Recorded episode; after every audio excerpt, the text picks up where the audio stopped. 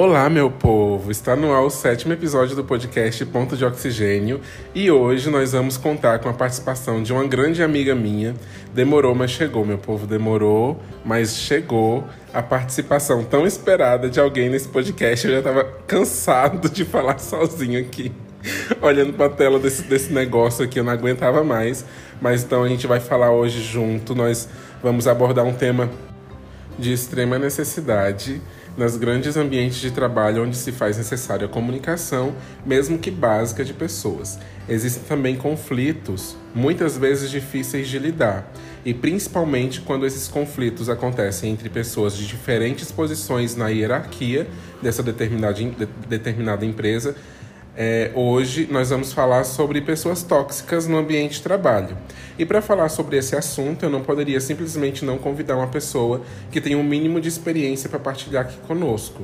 Então eu vou chamar ela, que é técnica, biomédica, professora, uma mulher de muitas atribuições, cheia de qualidades, dona de um portal incrível de comunicação sobre enfermagem no Instagram e também é minha amiga. Eu estou falando da Lívia Rocha. Nossa, amiga. Me senti agora. Amiga, se apresenta, fala de onde você veio, o que você faz, a página no Instagram, CPF, identidade. Tô brincando, apresentações. Pix, Pix, conta bancária. Olá, galerinha que ouve aqui o Thomas Nito. Eu chamo ele de Thomas Nito, tá? É... Meu nome é Lívia, eu sou técnica de enfermagem, hoje eu atuo com enfermagem. Mas eu me formei em biomedicina também, como o Thomas falou, em 2009. Eu tô entregando aqui a minha idade, né, no caso. é, e aí, eu comecei a dar aula, né, dessa minha experiência da biomedicina, e eu dava aula para técnico de enfermagem. E fui me apaixonando pela profissão e decidi fazer o curso para poder aprimorar o meu ensino. Ou seja, ensinar a enfermagem é, com a minha experiência de informação, mas também mais direcionada ao que o técnico fazia. E a partir daí me surgiu oportunidades de trabalhar é, em alguns ambientes de trabalho. Eu comecei a trabalhar com um cirurgião plástico, que foi aonde eu conheci o Thomas. Na verdade, ele veio depois, né? Um pouco depois uhum. disso. Mas é, foi aí que começou a minha experiência com a enfermagem. Depois eu trabalhei em hospitais de campanha, ainda trabalho hoje em dia, e com a plástica. E sobre o meu portal no, no, no Instagram, ainda é pequeno, né? Mas acolho todo mundo de braços abertos. Falo lá sobre enfermagem, sobre as minhas experiências e compartilho e, e compartilho e divido, né, experiências com os meus alunos, que tem bastante ex-alunos meus lá, e com colegas, agora colegas de profissão, e quem é desconhecido que foi chegando, se aproximando depois. Bom, gente, a gente já se apresentou, já apresentei a minha amiga aqui para vocês. Eu vou chamar a vinheta e a gente já volta com um tema que vai ser esse tema tão necessário que é pessoas tóxicas ou ambiente de trabalho tóxico. Então é isso, eu vou chamar a vinheta a gente já volta, eu daqui e você daí.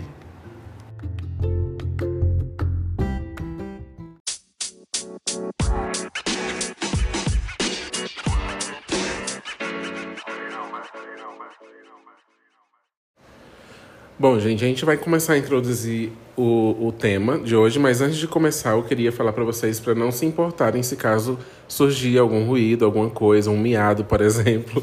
A gente está com dois mascotes aqui. com dois mascotes aqui conosco, né, participando desse episódio, que são os gatos da Lívia. E tem também umas obras acontecendo aqui perto, então pode ser que apareça algum ruído aqui, então não se importe, tá? Bom, a gente essa semana eu decidi gravar é, sobre esse tema depois de viver uma situação desconfortável envolvendo o trabalho.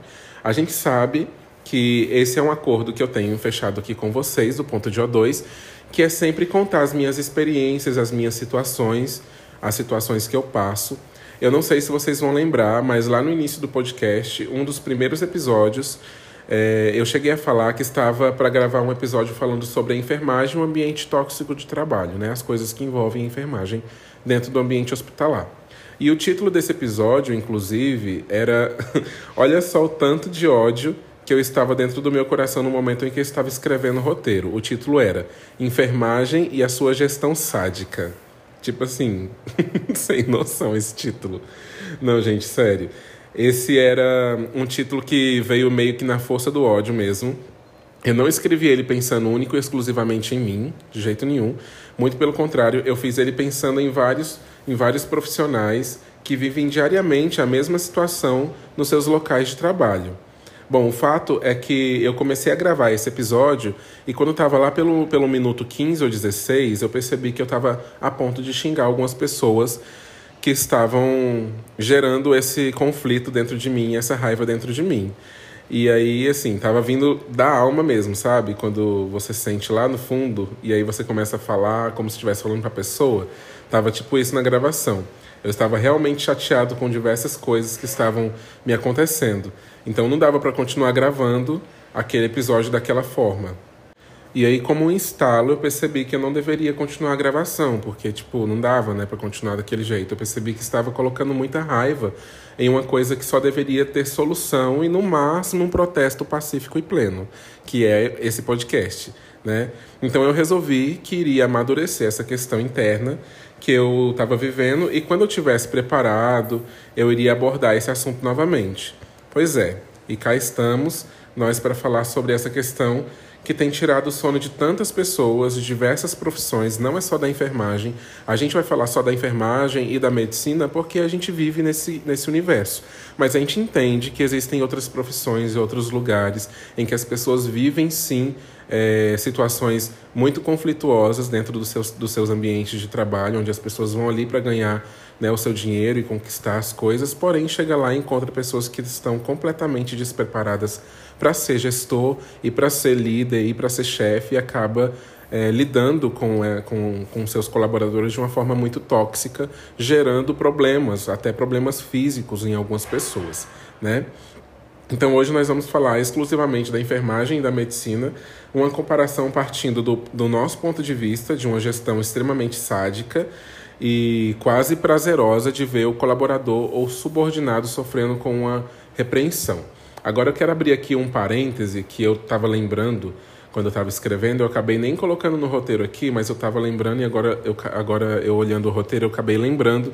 Você já passou por alguma situação em que você está no seu plantão normal e aí a sua, a sua gerência, a sua gestão, o seu líder que está ali no plantão, ele tenta te boicotar, ele tenta boicotar o seu trabalho, ele tenta fazer com que você tenha menos tempo de descanso, ele tenta fazer com que você tenha menos tempo de horário de, de janta, ou de almoço, ou de lanche, enfim. Ele tenta fazer com que você trabalhe o máximo que, ele, que, que você possa e tira totalmente o seu conforto. Tipo, quando você vai tomar um café, ele já te chama. Quando ele, você vai, é, talvez, é, melhorar a sua escala ali, melhorar o seu trabalho, otimizar as coisas para que tudo ocorra de forma mais leve, até mais organizada, ele muda toda essa sua organização, porque ele tem poder para fazer isso, afinal de contas ele é seu chefe.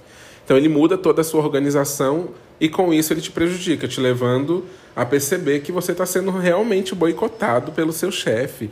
Isso aconteceu, isso aconteceu não, isso acontece comigo diariamente, diversas vezes, né? Diversas vezes acontece isso comigo. Mas enfim, é, uma, é só um parêntese mesmo, tá?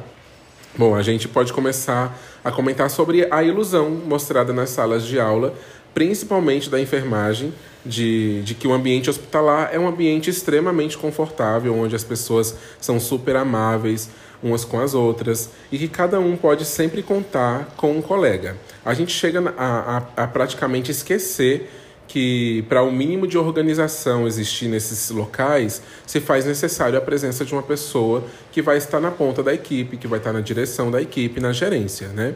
Enfim, então assim, é, você que está no curso técnico, ou você que está na faculdade de enfermagem, ou você que está na faculdade de medicina, ou você que está fazendo qualquer curso, eu não sei como é que funciona em, outros, em outras categorias, mas na enfermagem e na medicina isso é muito vivo, assim. Dentro das, das classes, dentro da sala de aula, a gente vive aquela não é uma ilusão, mas a gente vive aquele sonho, aquele mundo de nossa transformação de vida.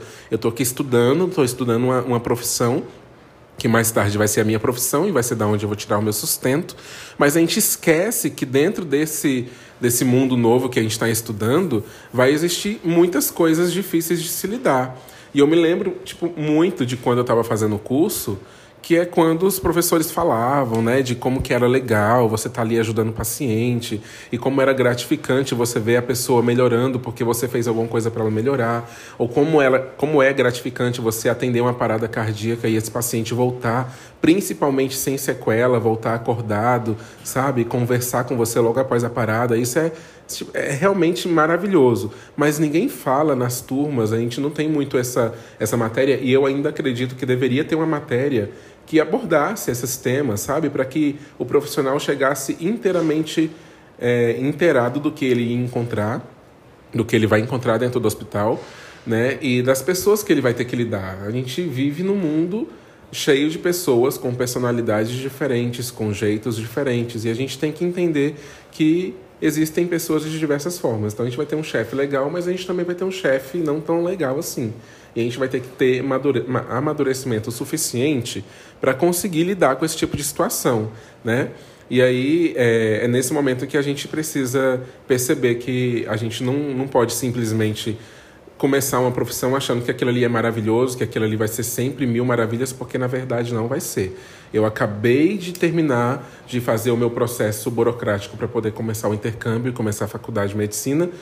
E tendo essa percepção, porque tem muita gente na minha turma que está no oba-oba, tipo, tá, sabe, achando que vai ser maravilhoso que a profissão é incrível e que tudo é, tipo, mil maravilhas, mas não é, gente. A gente Empurrando tem que ter essa. Com a barriga, né? Empurrando com a barriga, lógico. A gente tem que entender que a medicina é incrível? É. É o meu curso dos sonhos? É, mas eu também tenho que entender que existe toda uma parte obscura dessa, dessa região, né? Que a gente vai ter que lidar com pessoas, situações, é, ambientes muito tóxicos. E a gente tem que estar preparado para que isso não seja tão tóxico assim para a gente, para que a gente consiga lidar bem com isso.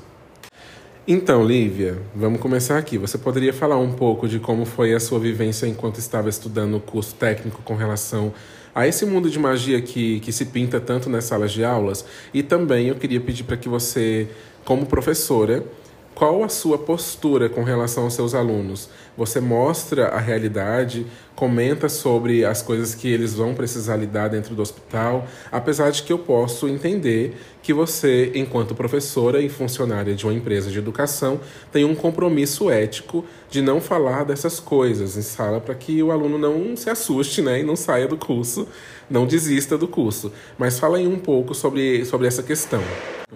Então, eu vou pegar esse gancho que você falou aí dos colegas da turma, né, da, da medicina. É, enquanto a aluna, eu não gostava de estudar. Na minha época de faculdade, eu não gostava de estudar. Antes de entrar na faculdade, na verdade. Depois que eu entrei na faculdade, eu comecei a me policiar com relação a isso, mesmo porque eu tinha escolhido alguma coisa que eu gostava. Então, eu, eu gostava de estudar. Comecei a gostar de estudar porque era o que eu gostava. Né? Eu escolhi. Na escola a gente não escolhe, né? Física a gente não gosta, mas a gente tem que fazer. a realidade é triste, gente. Dura a realidade do estudante brasileiro. A gente, a gente é obrigada a ter as disciplinas, mesmo as que a gente não gosta. Mas na faculdade era diferente. Então, eu além de prestar atenção na aula, eu fazia anotações, porque gente, a cabeça da gente não é um computador que, que grava as coisas e coloca em pastas de arquivos e a gente pode consultar depois. A mente da gente é falha, né? Então, enquanto aluna, eu eu adquiri esse hábito de anotar, além de prestar atenção no que o professor falava, e de ter aquele material de apoio, né? Porque sempre tem um material de apoio, seja um texto, seja um slide, ou uma parte de um livro que o professor manda a gente ler, né? Então eu gostava de fazer as minhas anotações junto com esse material de apoio. Isso me ajudava muito a estudar. E o brasileiro, ele tem uma questão de estudar para a prova, né? Tipo, o brasileiro, ele não estuda para a vida, ele estuda para a prova.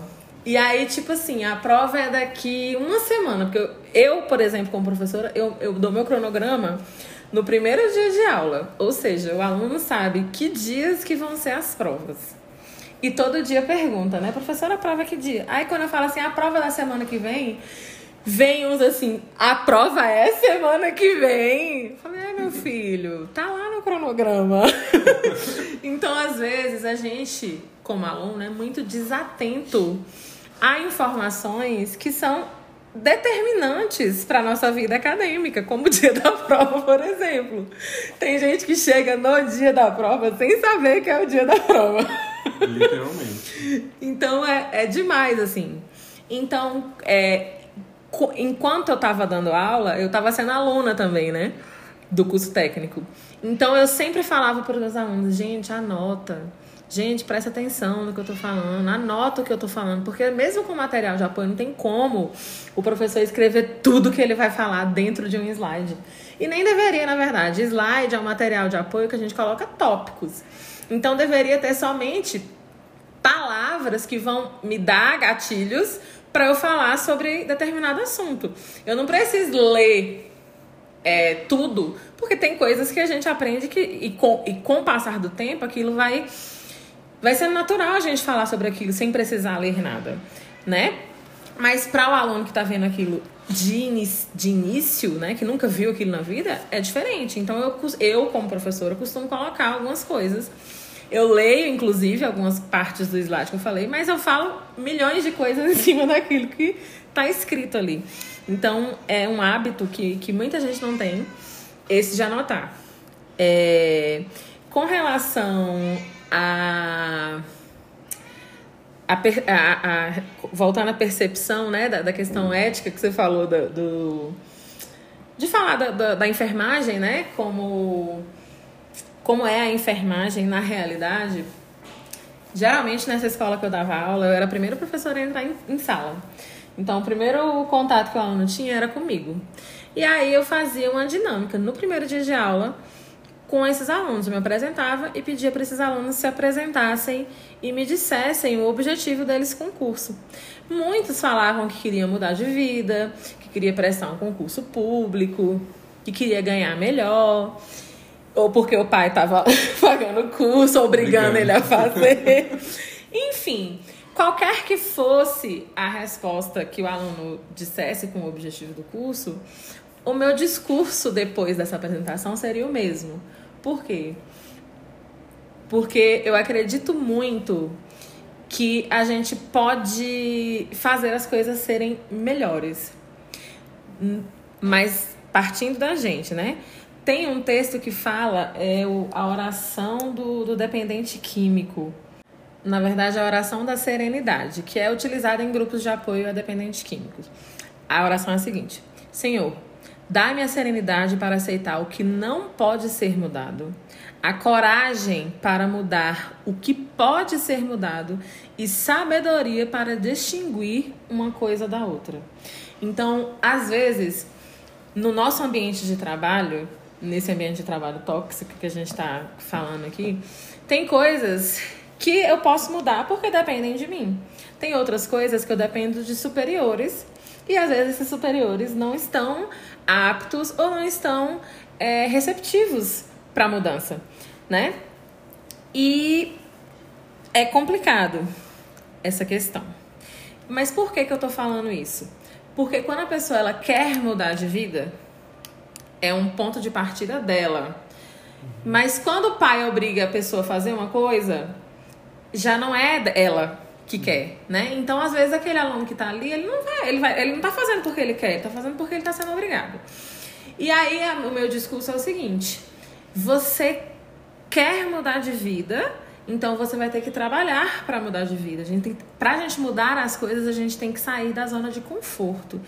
E eu sou uma professora que eu sou muito rígida.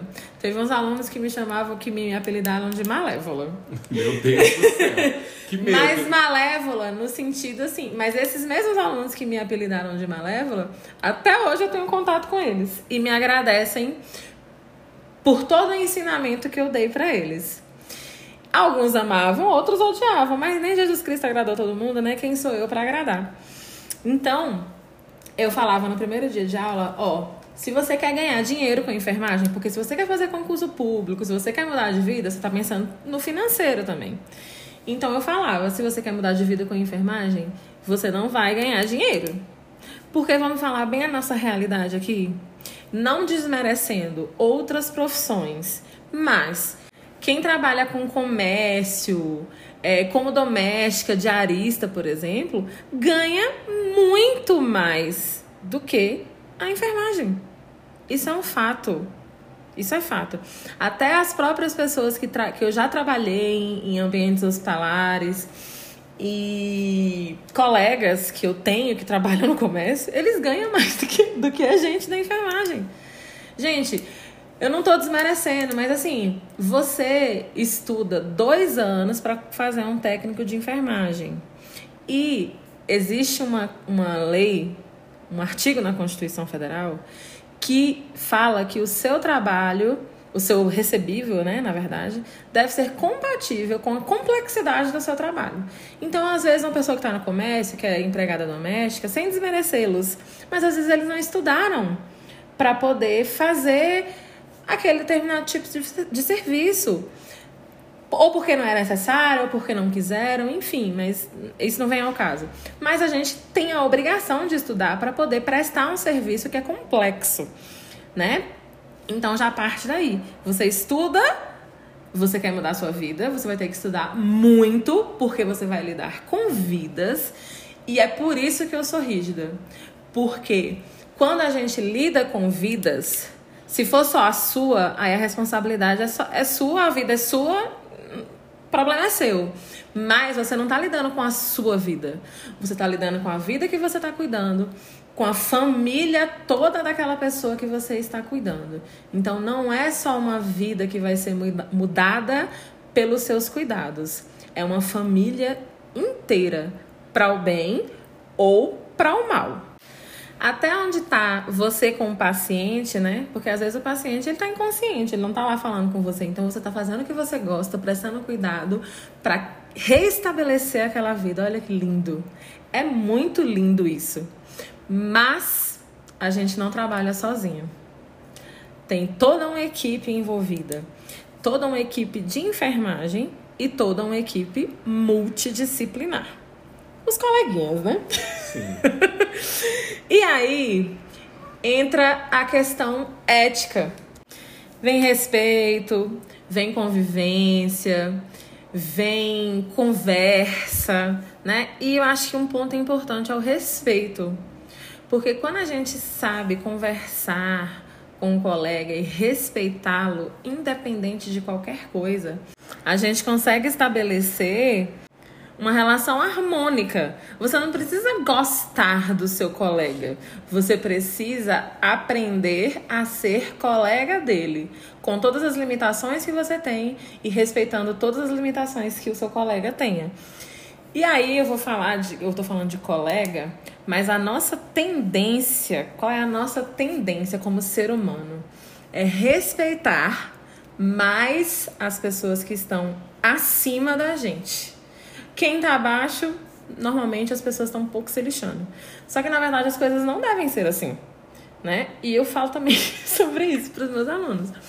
Você tem que respeitar todo mundo, independente de quem ele seja. Do médico, que é o chefe da equipe, ele não é o chefe da equipe de enfermagem, que seja claro isso. Ele é o chefe de equipe, da equipe multidisciplinar, porque todo mundo é, é, é, é coordenado, né? É, ele é o cabeça, vamos dizer assim.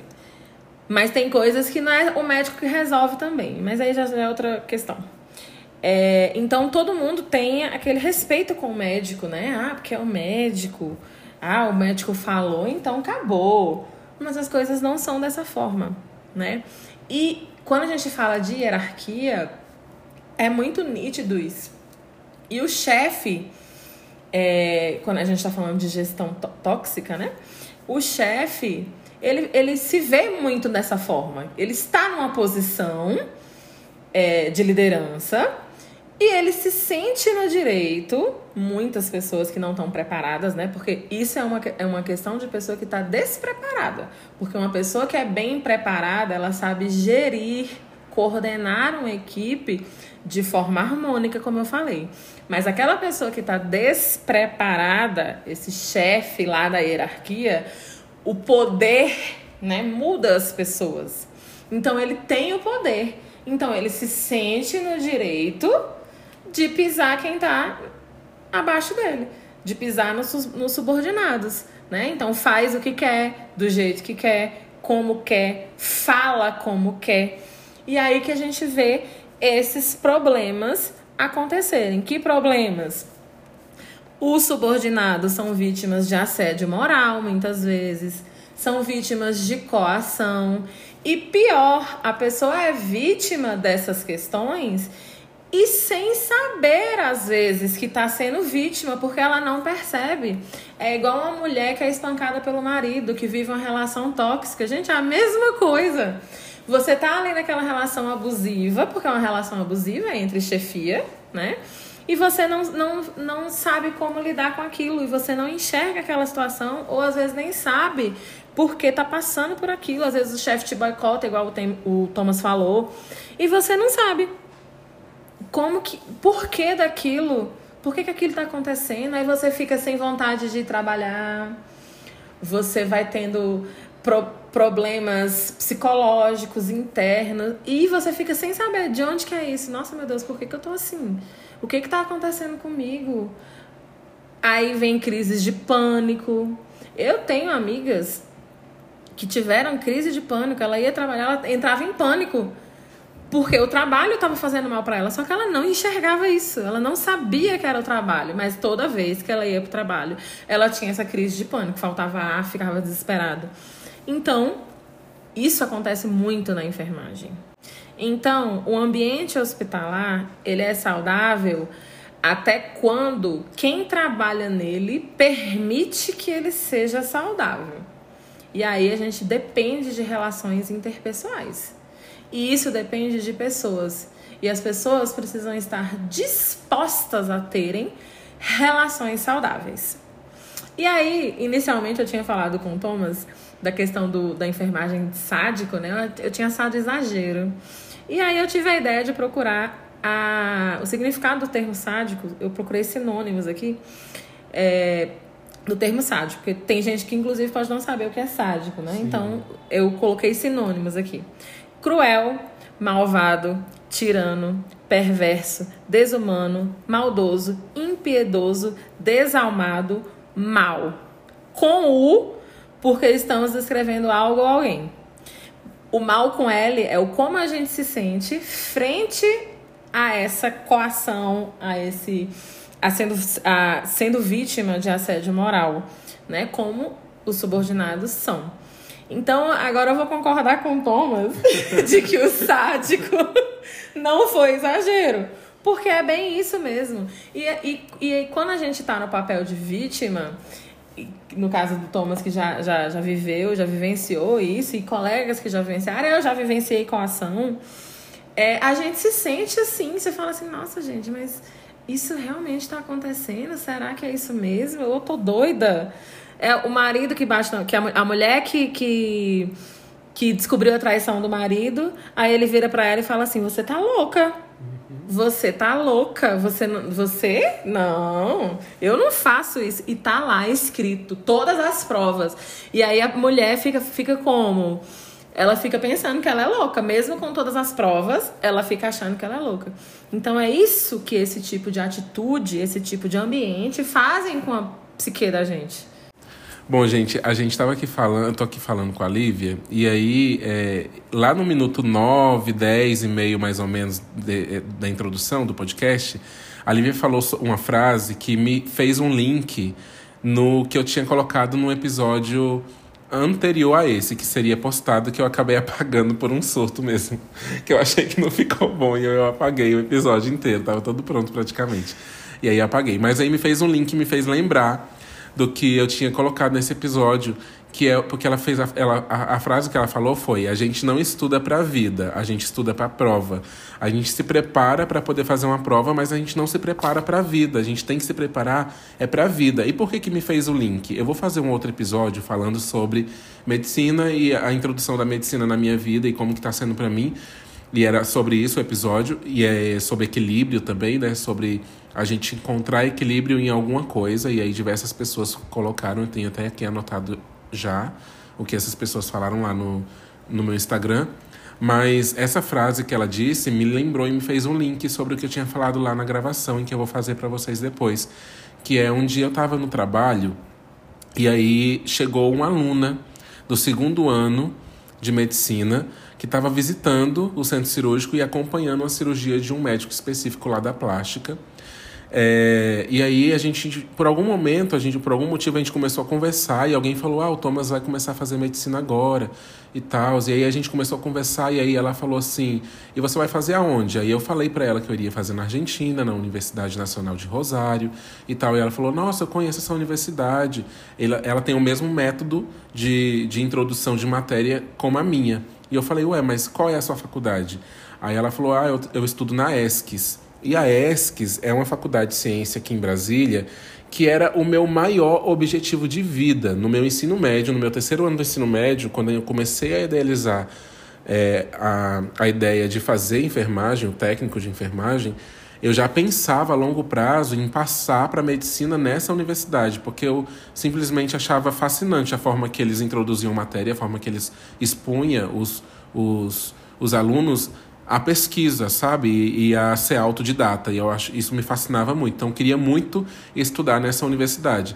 E aí eu estava de frente para uma aluna do segundo ano do curso, que é o curso que eu mais desejei na vida, é, que tem o mesmo método de introdução de, de matéria que é a universidade que eu entrei, que é a UNR.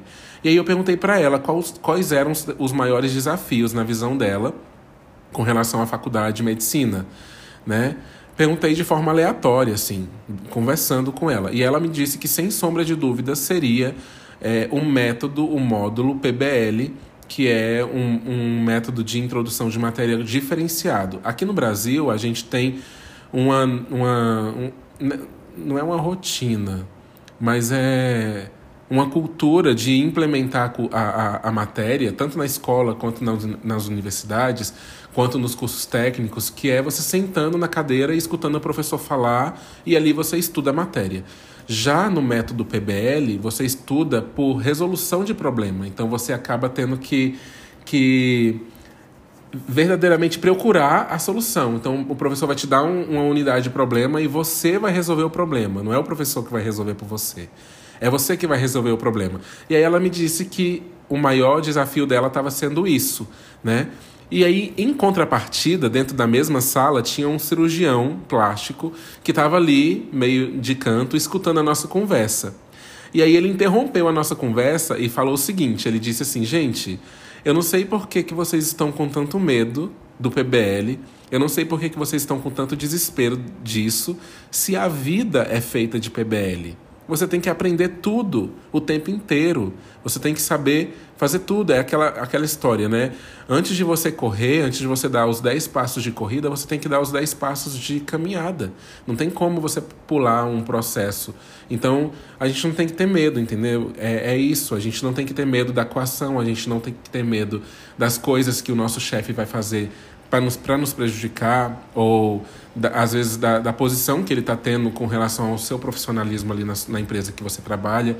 Aprenda a, a, lidar com isso. Não sei como que você vai fazer isso. Cada pessoa tem um caminho e segue um caminho para que isso não te desestabilize.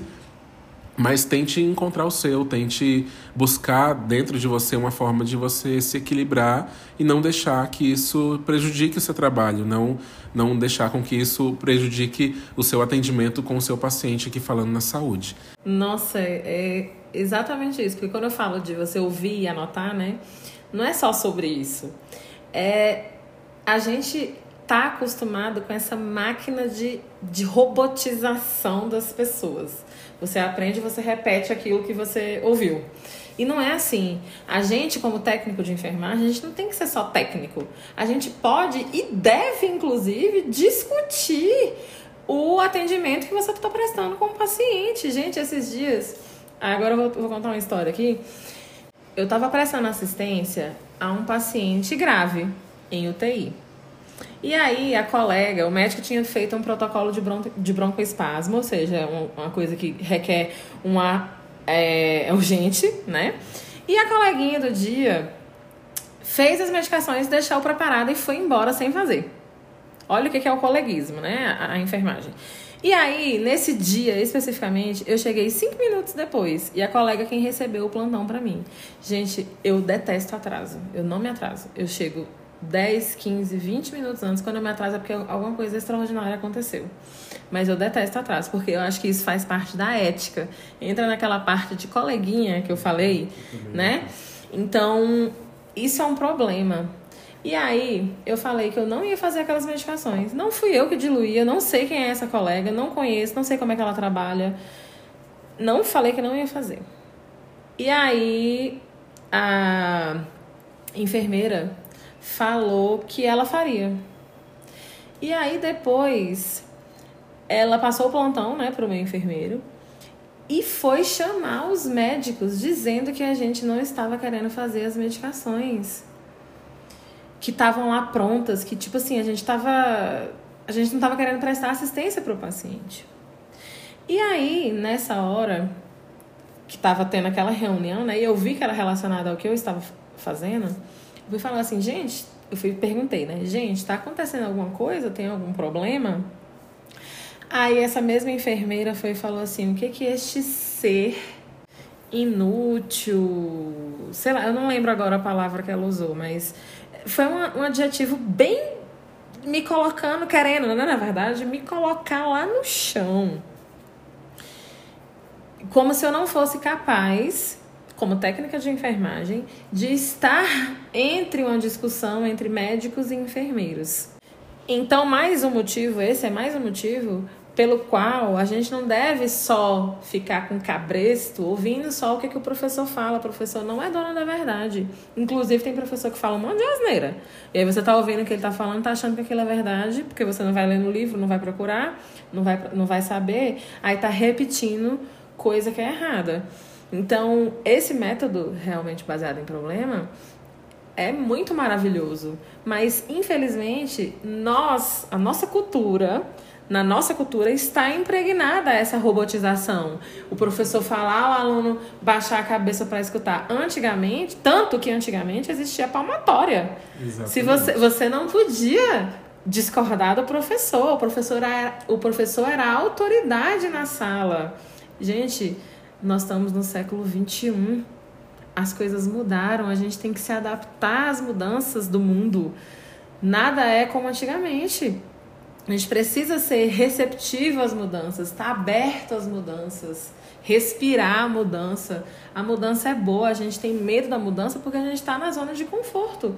Então a gente tem que sair da nossa zona de conforto e procurar melhorias, porque é saindo da zona de conforto que a gente tem melhorias. Não há como melhorar as coisas sem você querer sacudir. Então, gente, a introdução do podcast hoje foi essa. Eu espero que você tenha curtido, que você tenha aprendido, que você tenha, sei lá, vivificado seu coração um pouquinho, tá bom? É, eu vou chamar a vinheta e a gente vai começar os blocos. A gente vai começar pelo Reclamando com Thomas, apesar desse, desse episódio hoje foi bem um reclamando bem grande, mas a gente vai falar sobre um pouquinho de outra, algumas outras coisas que a gente quer reclamar também. Então fica aí vem comigo que eu vou chamar a vinheta e logo após a gente vai começar o Reclamando com Thomas.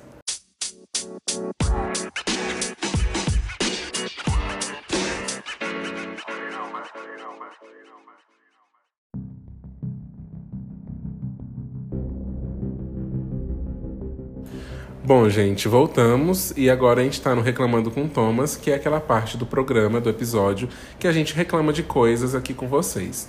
Às vezes a gente reclama de coisas bobas, mas às vezes a gente reclama de coisas importantes também. Então, o primeiro reclamando de hoje vai para o governo do estado de São Paulo, que tem visto pessoas morrerem de frio nas ruas e não fazem absolutamente nada antes de algum veículo de comunicação escancarar para o grande público nacional um problema crônico das grandes cidades né, que é essa falta de visão para os moradores de rua. A semana passada, com, aquele, com aquela frente fria que chegou aqui no Brasil, entre o sul, sudeste e centro-oeste, onde as temperaturas chegaram a bater recordes de incríveis 4 graus no, su no sudeste e 6 graus na Grande São Paulo. Foi noticiado a morte de sete pessoas em situação de rua.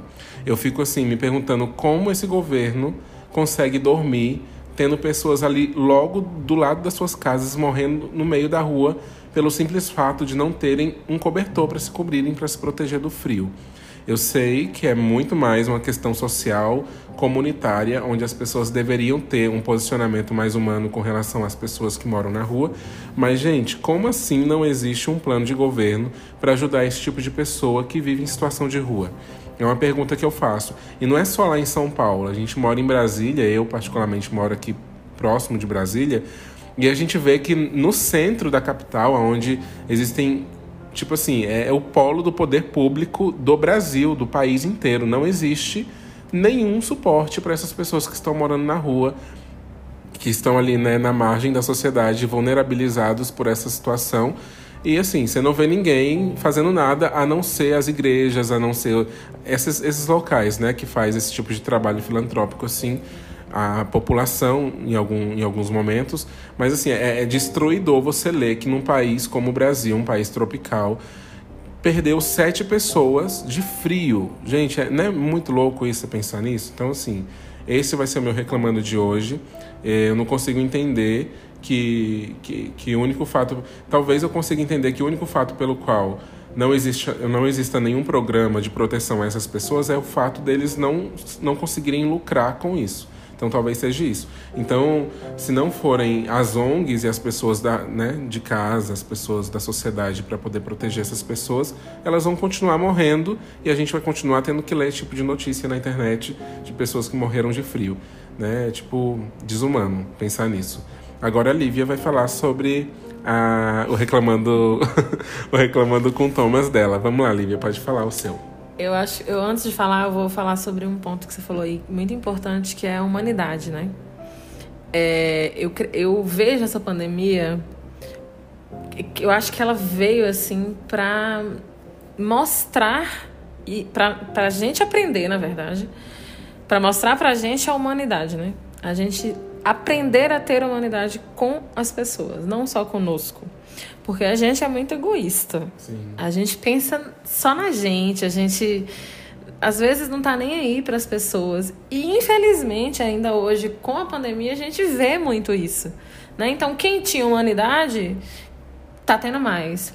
Quem não tinha, alguns aprenderam, graças a Deus, e outros, infelizmente, ainda estão com os olhos vendados e tapados né? Com, com tanta coisa que vem acontecendo.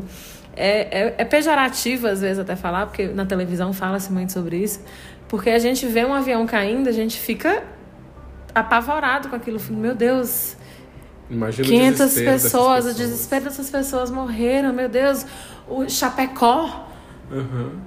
é, a, a barragem lá de, de, de Sobradinho, Sobradinho de Blumenau. Brumadinho, Brum... É Sobradinho, é Brumadinho. A barragem de Brumadinho, meu Deus, as pessoas morreram, que desastre. Aí a gente tá tendo mil mortes no Brasil todos os dias. E é como se nada tivesse acontecendo. É aquela coisa de número, né? Você olha pro número e você não consegue entender que aquele número ali são pessoas. Mas eu acho que eu fui, eu fui atingido com essa notícia com um número, porque falaram assim: sete moradores de rua morreram de frio. E na hora que eu, eu, É muito engraçado isso. Como é que eu consegui entender que 7 é um número, mas que também são pessoas, e a gente vê a notícia de, sei lá, 1.200 mortes pelo Covid só hoje, em 24 horas. É, é tipo louco isso, né? Você é. começa a deixar de ver o número e, e, passa a ver o ser humano, a pessoa morrendo. Imagina, quanti... imagina tudo isso junto. Sete pessoas mortas na frente da tua, da tua casa, na porta da tua casa.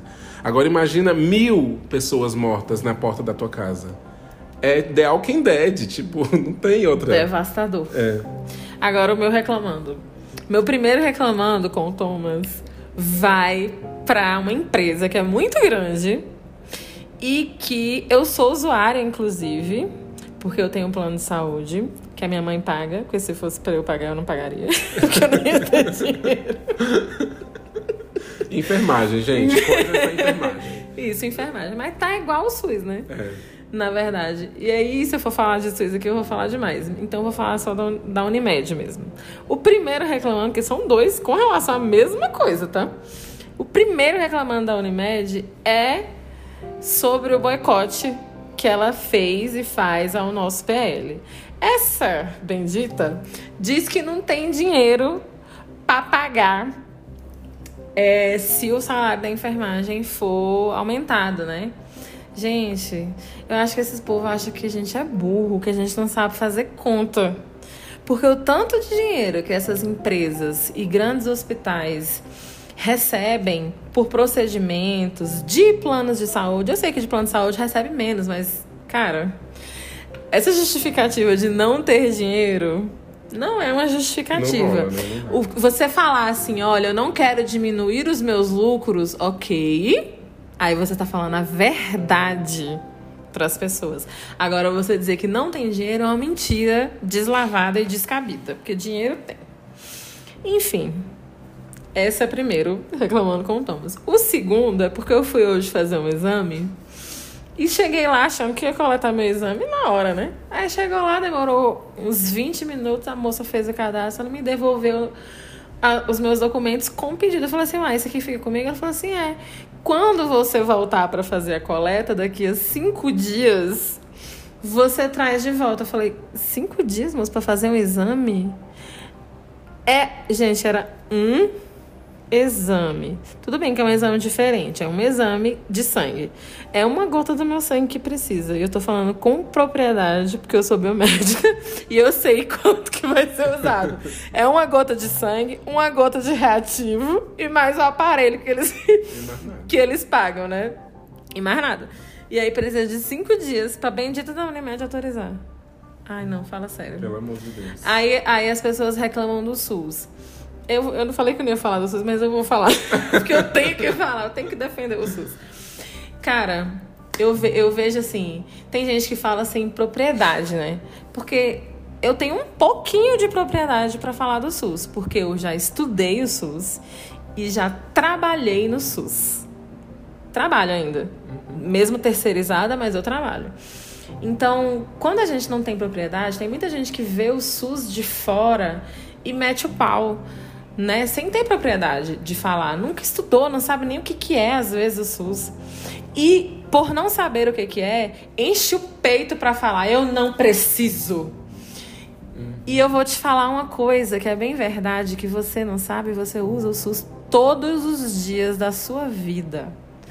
A água que você toma banho, a água que você bebe, a cerveja que você bebe no bar, a feira do mês que você faz, frutas, verduras, só estão na sua mesa porque existe a Anvisa, que é ligada ao SUS, a vacina que você tomou desde o dia que você nasceu. Você pode encher a boca e falar que não toma vacina hoje, que você compra, mas lá, na- lá atrás a sua mãe te deu vacina.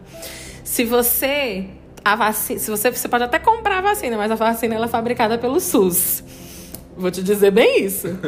ela é fabricada pelo SUS. Muitas delas, da gripe que você compra, é- é- é, tem uma que é diferente, né? Essa não, mas a, a vacina que você compra, muitas delas são fabricadas pelo SUS. Então, é, é muito hipocrisia da gente como brasileiro reclamar, porque a gente reclama muito. De- tem, tem demandas que demoram? Tem demandas que demoram.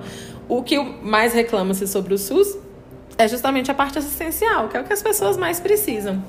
Só que também a gente deixa as coisas para fazer quando a gente mais precisa, né? A gente não procura se prevenir.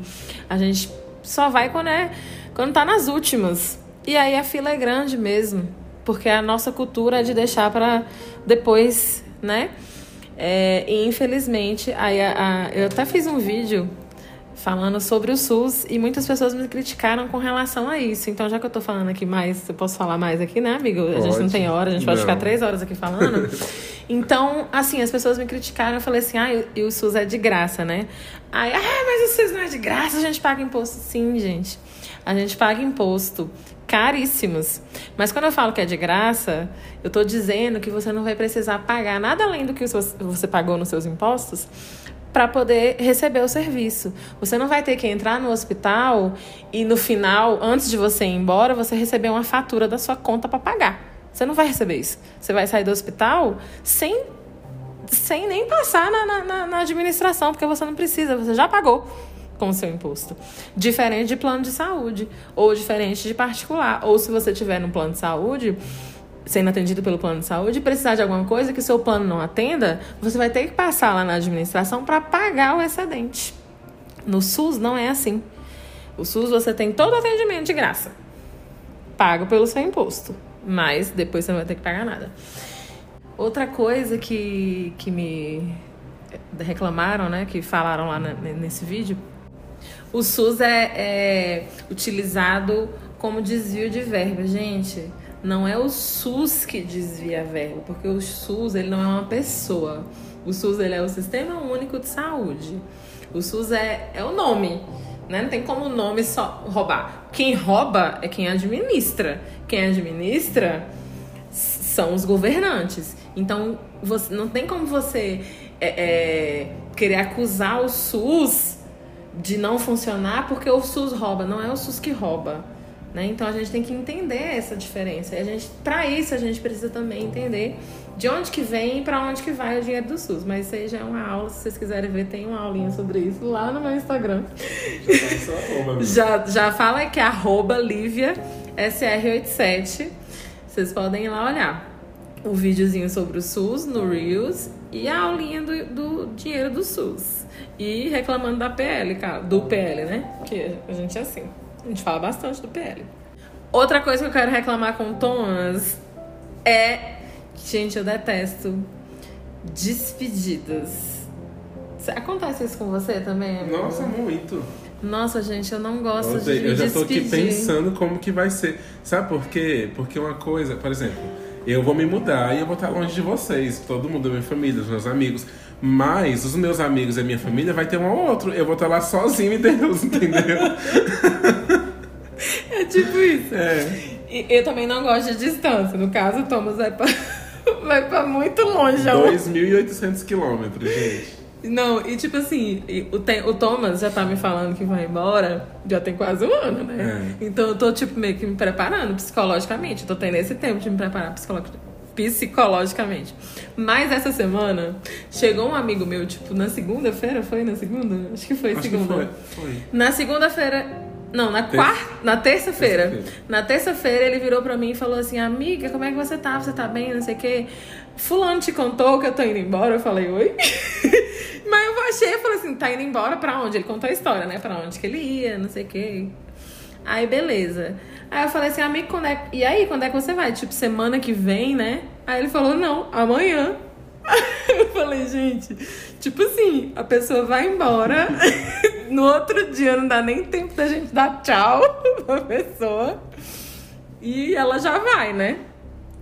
Aí eu fui lá vê-lo, né? A, a, na parte da tarde para poder me despedir, né?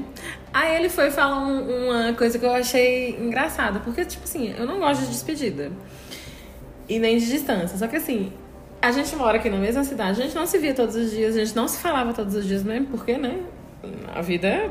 A gente tem vida. Eu tenho a minha, ele tem a dele, e às vezes a gente se encontra, porque a gente é amiga, a gente se gosta. Sempre que a gente se encontra, a gente conversa muito. Aí ele falava assim: não, a gente não se vê todo dia, isso tudo, né? Mas assim, eu sabia que você tava ali. sabia que era só correr ali. Sabe quando você tem essa segurança de que você tem a pessoa ali do seu lado, mesmo ela não estando? Eu achei muito engraçado, muito. Não engraçado, né? Achei muito legal esse ponto que ele levantou, porque às vezes a gente não não dá mais dá tanta atenção para as pessoas porque a gente sabe que elas estão ali, né? E aí vem outro tipo de despedida, que é a última que a gente tem, né? Com relação a, a, a amigos, família. E agora na, na, na pandemia a gente está tendo muito desse tipo de despedida, né? É a despedida que a pessoa vai para outro lado. E aí não tem Nada. Não tem nada que você possa fazer. Não tem um avião que você vai pegar, não tem barco, navio atravessar o Atlântico. E aí é, entra um ponto né? Que às vezes a gente deixa a vida andar e se esquece dessas coisas, de falar que a gente gosta da pessoa, de falar que a gente ama uma pessoa por orgulho, por medo, enfim, por qualquer coisa que seja, a gente tem que fazer isso, né? Porque as pessoas vão embora e não é assim embora de para ali para outro estado ou para outro país, né? E isso é muito importante. Então, eu, eu ligo hoje para minha avó, eu falo todos os dias que eu, que eu falo com ela, eu falo que eu amo ela, porque eu sei que um dia ela vai embora. E esse dia vai ser difícil, duro para mim. Porque eu morei com a minha avó durante muito tempo, então essa questão de distância, de despedida, como eu tava falando pro Thomas, é, sempre teve muito presente na minha vida, porque minha mãe foi embora da minha vida muito cedo, embora para outra cidade, tá? Ela é viva ainda, graças a Deus. Mãe, beijo. É, então ela foi, ela casou e foi morar com o esposo dela no Rio de Janeiro. Eu morava em Natal, continuei morando com a minha avó. Meu pai, na minha infância, eu via ele de vez em quando. Eu morei com meu pai na minha adolescência. Então, essa questão de distância de pessoas que eu gosto, de despedida, sempre teve muito, muito presente na minha vida. E é doloroso isso. Mas a gente aprende também, né? É bom a gente aprender a gente se virar sozinho, porque tem gente também que é muito dependente dos pais. E isso é ruim para nossa vida adulta. As pessoas sofrem quando são muito dependentes dos pais ou quando os pais fazem tudo para ela e por ela. É, eu sempre fui, eu sempre tive tudo na minha vida, não, não tô reclamando aqui não, mas assim, eu me aprendi a me virar desde cedo, porque eu sempre fui muito sozinha. Então, isso me fez madura, né? Então, hoje na minha vida adulta, eu sei me virar. É, isso é uma coisa que eu vou ter que, que trabalhar, tipo, para poder me virar, porque querendo ou não, a gente acaba se acomodando na dependência dos pais, na dependência dos amigos, na dependência das pessoas que estão perto da gente, que acaba fazendo tudo pra gente, né? E, e daqui a pouco eu vou ter que me virar para fazer tudo. Tipo, vai ser eu e eu, tipo, não vai ter ninguém. E eu vou estar a dois mil, mais de dois mil quilômetros de distância de todo mundo, que vai tornar isso muito mais difícil para mim. Né? Mas enfim, gente, esse foi o Reclamando. Eu espero que você tenha gostado e a gente vai chamar a vinheta e em seguida a gente volta com o Monocrio.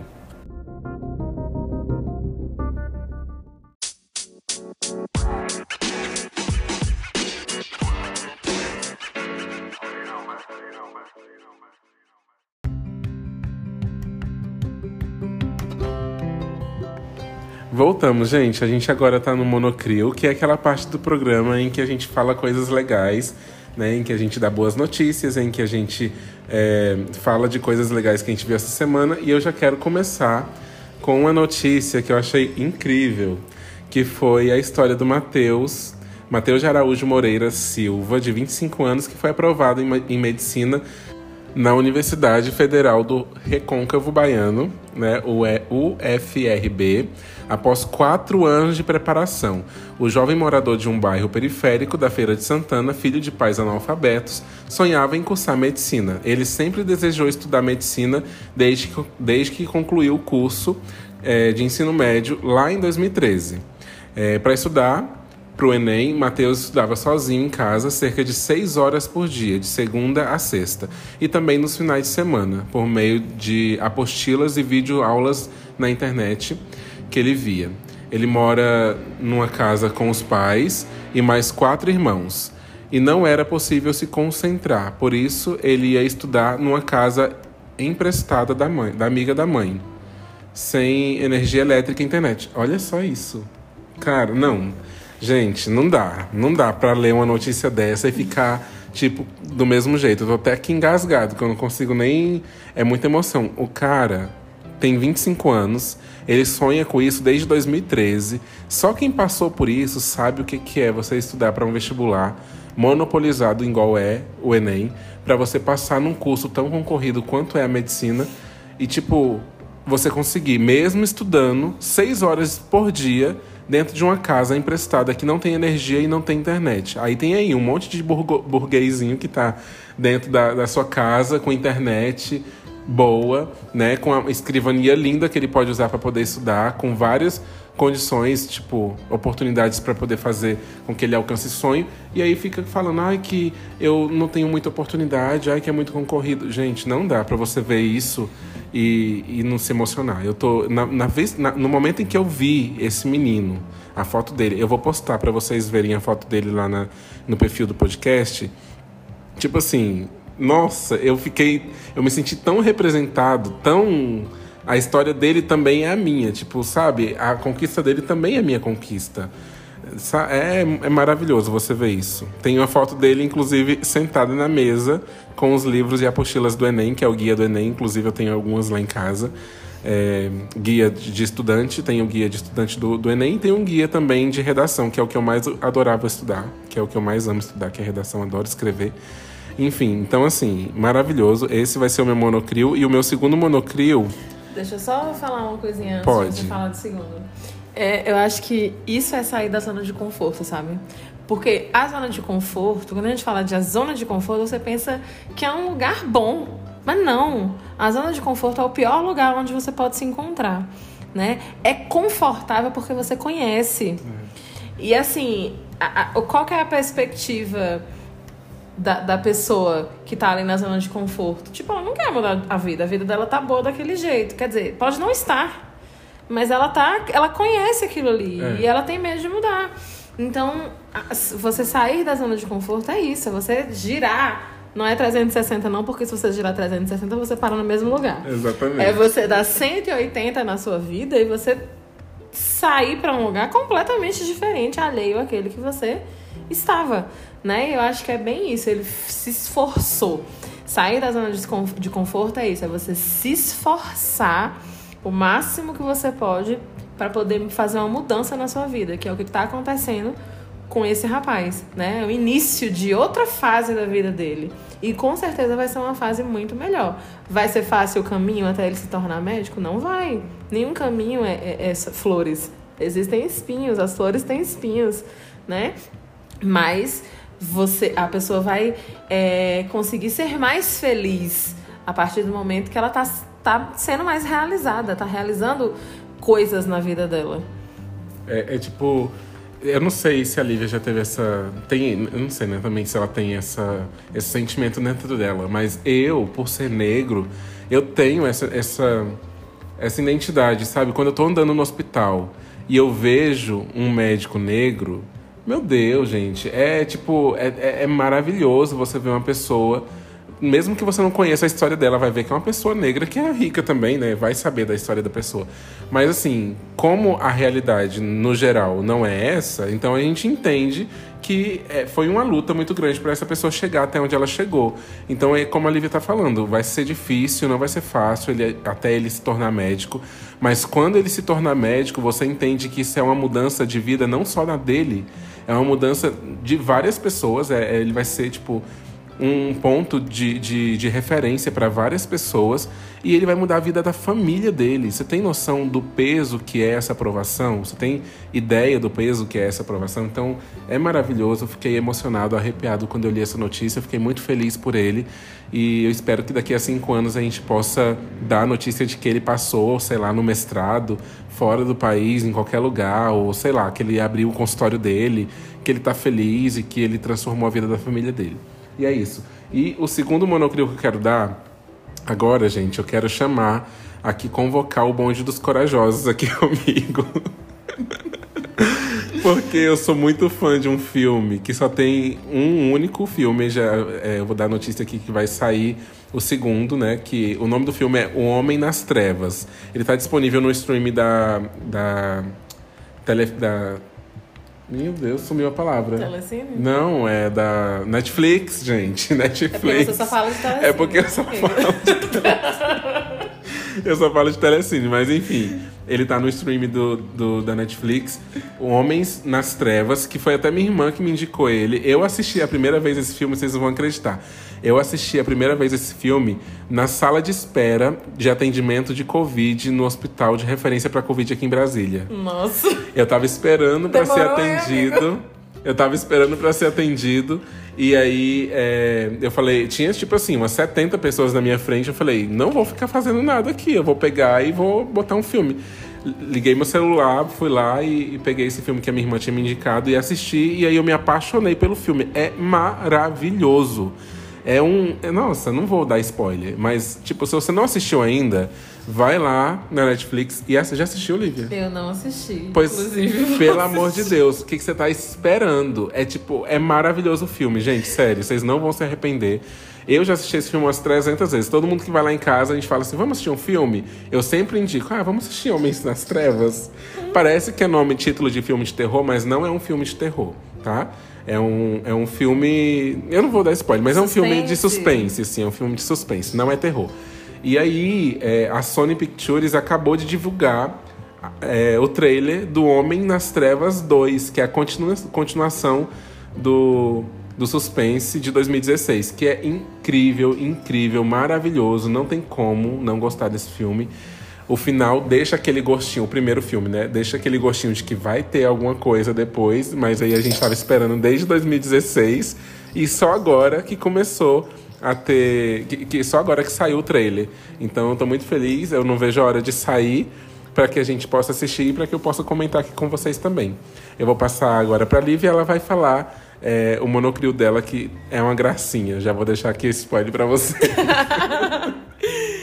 Gente, o primeiro monocrio, é, já que a gente tá falando de, de, de pessoas tóxicas, né? Eu acho que o contrário disso é maravilhoso. Gente educada. Meu Deus, gente educada parece que. Quando a gente encontra uma, uma pessoa educada, a gente parece que está em outro planeta, né? O que deveria ser usual, a gente é. é, é incomum. Né? Então, quando a gente encontra uma pessoa muito educada, aquela pessoa que tem um tom de voz baixo, gente, é tão gratificante, você se sente no paraíso quando você, se encontra, você encontra uma pessoa assim. E outro tipo de pessoa que eu acho que assim é muito bonito é gente que fala o português certo, aquele português corretamente. Tanto escrita quanto, quanto fala, né? Porque tem, tem gente que estuda, igual a nós da enfermagem, a gente tem que estudar português, porque tem umas evoluções, meu Deus do céu, que o povo não sabe nem escrever o nome dela. É uma crítica, mas assim, é uma crítica para você pensar sobre isso e você se melhorar, né? E sobre esse negócio de falar português certo, gente, tem uma menininha que tá fazendo muito sucesso. O nome dela é Alice. Não sei se vocês já viram algum vídeo dela. É, já deve ter visto, porque tá em todas as plataformas, mas assim. Ela tem dois aninhos de idade, lourinha do zóio azul, a coisa mais linda do mundo. E a mãe dela grava vídeos dela brincando sozinha, falando, lendo o livro que ela inventa as histórias e falando palavras que às vezes até a gente não sabe falar. Não, tipo. Eu não tenho dicção nenhuma pra acompanhar essa menina, pelo amor de Deus. tipo esquistossomose. e ela fala direitinho, com a dicção corretinha. É muito fofo. Vejam que vocês vão amar. Eu, antes de ontem, não sei que dia que foi. Gente, eu, eu achei o perfil da mãe dela, porque eu só tinha visto em outros lugares. Eu não sabia de que perfil que era. Aí eu achei o perfil da mãe dela, que é a Morgana Seco, Seco, não sei, no Instagram. E aí tem vários vídeos vídeos da, da Alice lá nesse, nesse perfil, né? E é muito engraçadinho, muito fofinho. Fiquei horas lá olhando a... os vídeos da Alice. Uma distração maravilhosa. É, gente, então eu, eu recomendo vocês aí lá é, olhar os vídeos da Alice, porque você vê. Se você não tem um português muito bem estudado e muito bem é, fixo assim dentro de você, você vai falar, gente, eu preciso estudar. Porque a menina tá falando umas palavras que eu nunca na minha vida, com essa minha dicção de vovó, vou conseguir falar. E a menina tá lá, tipo, a mãe dela fala umas palavras que nem a mãe dela dá conta de falar e ela vai falar, mamãe, é assim, assim, assim. É tipo, não, não dá. Vocês têm que ir lá assistir, tem que ir lá ver o vídeo dela. Até, até trava-língua ela fala. Sim, é, trava-língua. Gente, vocês têm noção que ela fala. Qual é? É o rato? O rato roeu, o rato roeu a roupa do rei de Roma. E ela fala isso numa naturalidade. Eu aprendi. Menino, eu, ela tem dois anos, né? Dois anos. Eu com dois anos comia terra, sei lá, não tinha aberto os olhos ainda. Eu não sei o que aconteceu. O que que tá acontecendo? Que as crianças estão nascendo já prontas, evoluídas, tipo, né? Sei, né? Não é tipo muito isso. Eu quando. Na... Gente, tem dó, não. Gente, Pelo amor de Deus. Nasceu, eu não sabia nada de tecnologia. A criança já, já, já passa a mão no Sim. tablet, escolhe os negócios. A minha sobrinha, ela descobriu. A minha sobrinha vai fazer quatro anos agora, mês que vem. E ela descobriu ela não descobriu, ninguém. É, ela descobriu, mas descobriu já há muito tempo isso. Tipo, já faz mais de, de um ano que ela descobriu isso. Que tem a opção de você fazer pesquisa por áudio nos telefones, tanto da Apple quanto da, sei lá, né? Android. Então ela aperta, quando ela tá com o meu telefone, ela aperta e pede por pelo áudio, entendeu? Eu, aonde, gente? Eu precisava ir no banheiro, eu tinha que chamar alguém para ir comigo no banheiro. A menina tá pesquisando, tipo, vídeos na internet, assistindo vídeos da. Ela assiste vídeos em inglês, inclusive. eu não tô entendendo. Evoluidíssima. gente, é não, é sério. É porque assim, as crianças hoje em dia elas são muito mais evoluídas do que a gente. E é assim, fisiológico. Ninguém fez nada para que elas evoluíssem. Elas simplesmente nasceu assim. entendeu? Elas nascem assim, mais evoluídas. Então, as crianças elas sabem falar palavras, elas sabem falar textos nossa, elas têm uma visão de mundo já pré-determinada dentro delas, elas têm opinião formada, elas sabem de, de, é, determinar o que, que é racismo e discriminação. Inclusive, a minha sobrinha, essa mesma sobrinha, teve um dia que ela estava em casa e uma tia minha chegou lá e comentou: Nossa, Isabel, como você está gordinha? Ela virou para minha tia, apontou o dedo na cara da minha tia e falou assim: Não me chama de gorda, não pode me chamar de gorda, isso é feio me chamar de gorda. Tipo assim, ela sabe que é discriminação, é discriminatório esse tipo de comentário. E ela corrigiu a minha tia, lá nos seus 40 e poucos anos, uma menina de 3 anos e meio. Você tá entendendo? E aí ela pega os vídeos na internet em inglês, em coreano, e ela tá lá assistindo e de repente a gente escuta aquela palavra toda distorcida lá no vídeo. E a minha mãe fala assim: o que, que essa menina tá assistindo? Quando a gente vai ver, é um desenho em inglês. Simplesmente. Aí sabe falar as palavras em inglês. Então, assim. Vão assistir. O arroba é arroba Morgana Seco, com dois Cs no segundo nome, no caso. Então vão lá pesquisar para poder assistir a Alice. É uma gracinha, é linda demais, é linda de morrer. Ah, você falando aí de, dessa questão de, de opiniões formadas, eu acho que isso vem muito da nossa cultura que vem mudando, né? A gente vive num país que é machista e preconceituoso. Quando eu falo preconceituoso, eu tô falando de todos os tipos de preconceito que estão enraizados na nossa cultura. Cor, é, raça, né? De um modo geral. Raça de um modo geral, porque é, quem discrimina a raça não discrimina somente o negro. A gente tem uma cultura de, de escravidão no Brasil que é muito forte, o negro sofre muito com isso, mas é, tem também essa, essa questão da, do branco querer se prevalecer entre qualquer outro né? E nós todos, nós todos somos iguais. Inclusive, quando a gente estuda antropologia, que é, é medicina, né? Quando a gente uhum. estuda antropologia, quando a gente vê um cadáver, só o osso da pessoa, sabe quem é que mais tem diferença dos outros? É o branco.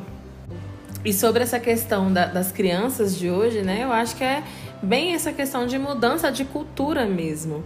Eu acho que a gente já não tem mais espaço para desinformação, né? Porque o preconceito é uma desinformação, é um desserviço à sociedade, à humanidade. Então hoje a gente aprende, seja pelo amor ou seja pela dor, como meu pai falava que a gente aprendia, né?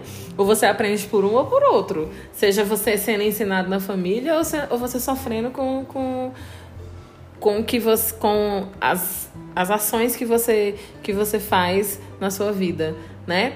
Então, eu acho que é isso, né? As crianças de hoje, elas estão mais antenadas nessas questões e não é nem às vezes pelos pais. Né? Elas não aprendem isso, às vezes é nem em casa, é com um amigo, é com assistindo um vídeo no, no, no na, na, no YouTube, assistindo um vídeo na televisão, né? Com, com os amigos, principalmente porque já não existe mais espaço para o preconceito, seja qual qualquer que seja, né? Com raça, com sexualidade, com é, religião, né? Então a gente tem que respeitar as pessoas como elas são e o modo como elas vivem. E, e não necessariamente aquele modo é uma escolha, né? Porque aí a gente já, já entra em, em outros, outras questões, né? Não vamos entrar nesse assunto, porque não é nem esse assunto.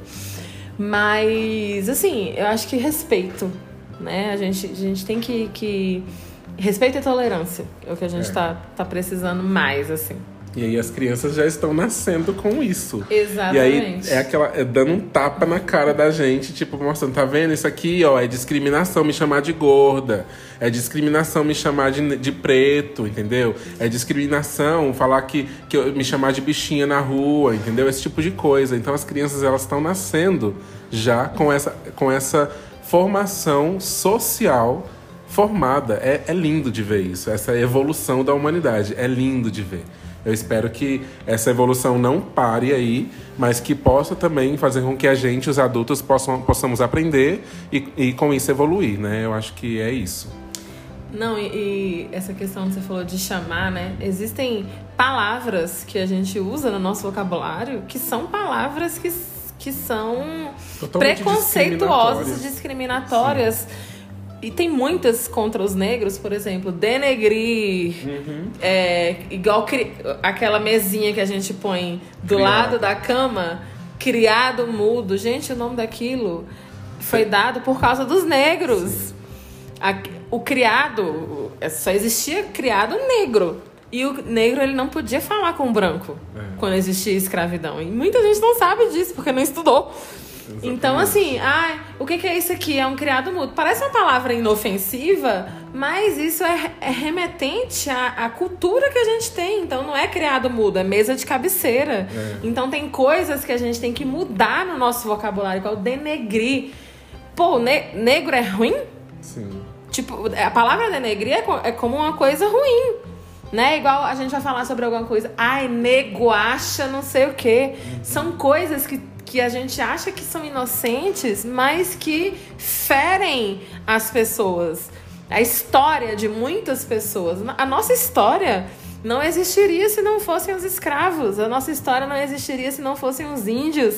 Então, a gente não tem que achar que eles são menores do que a gente, não, porque nós somos todos é, é, é descendentes de, dessas pessoas, né? Então, é uma questão de, de humanidade, uma questão de respeito, empatia pelas pessoas.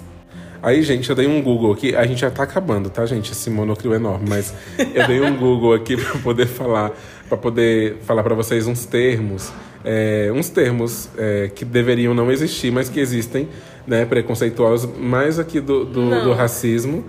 E, e, são termos que não deveriam existir e que são falados com muita naturalidade, como se não tivessem. inocentes. É, como se não estivesse discriminando Mas ninguém. Muitas pessoas falam e não sabem o que tem por trás disso também, né? Que é o que eu tava falando. É da onde surgiu aquilo, né? Isso. Aí tem aqui vários, tem ó, serviços de pretos. Já ouviu? Com certeza você já ouviu alguém falar é, que você fez um serviço de preto.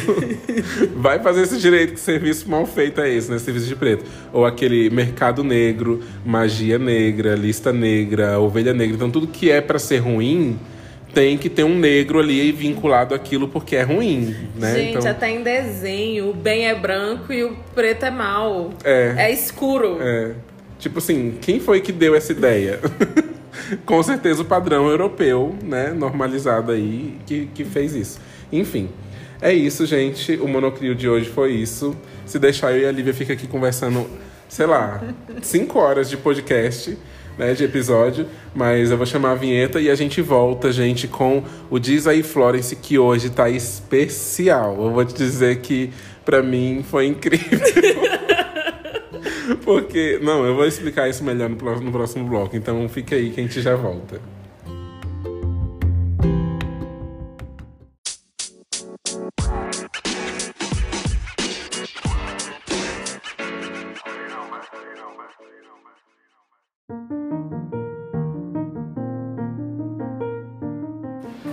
Bom, gente, a gente voltou agora com Diz aí Florence, que é aquela parte de dica né, que a gente tem aqui no programa.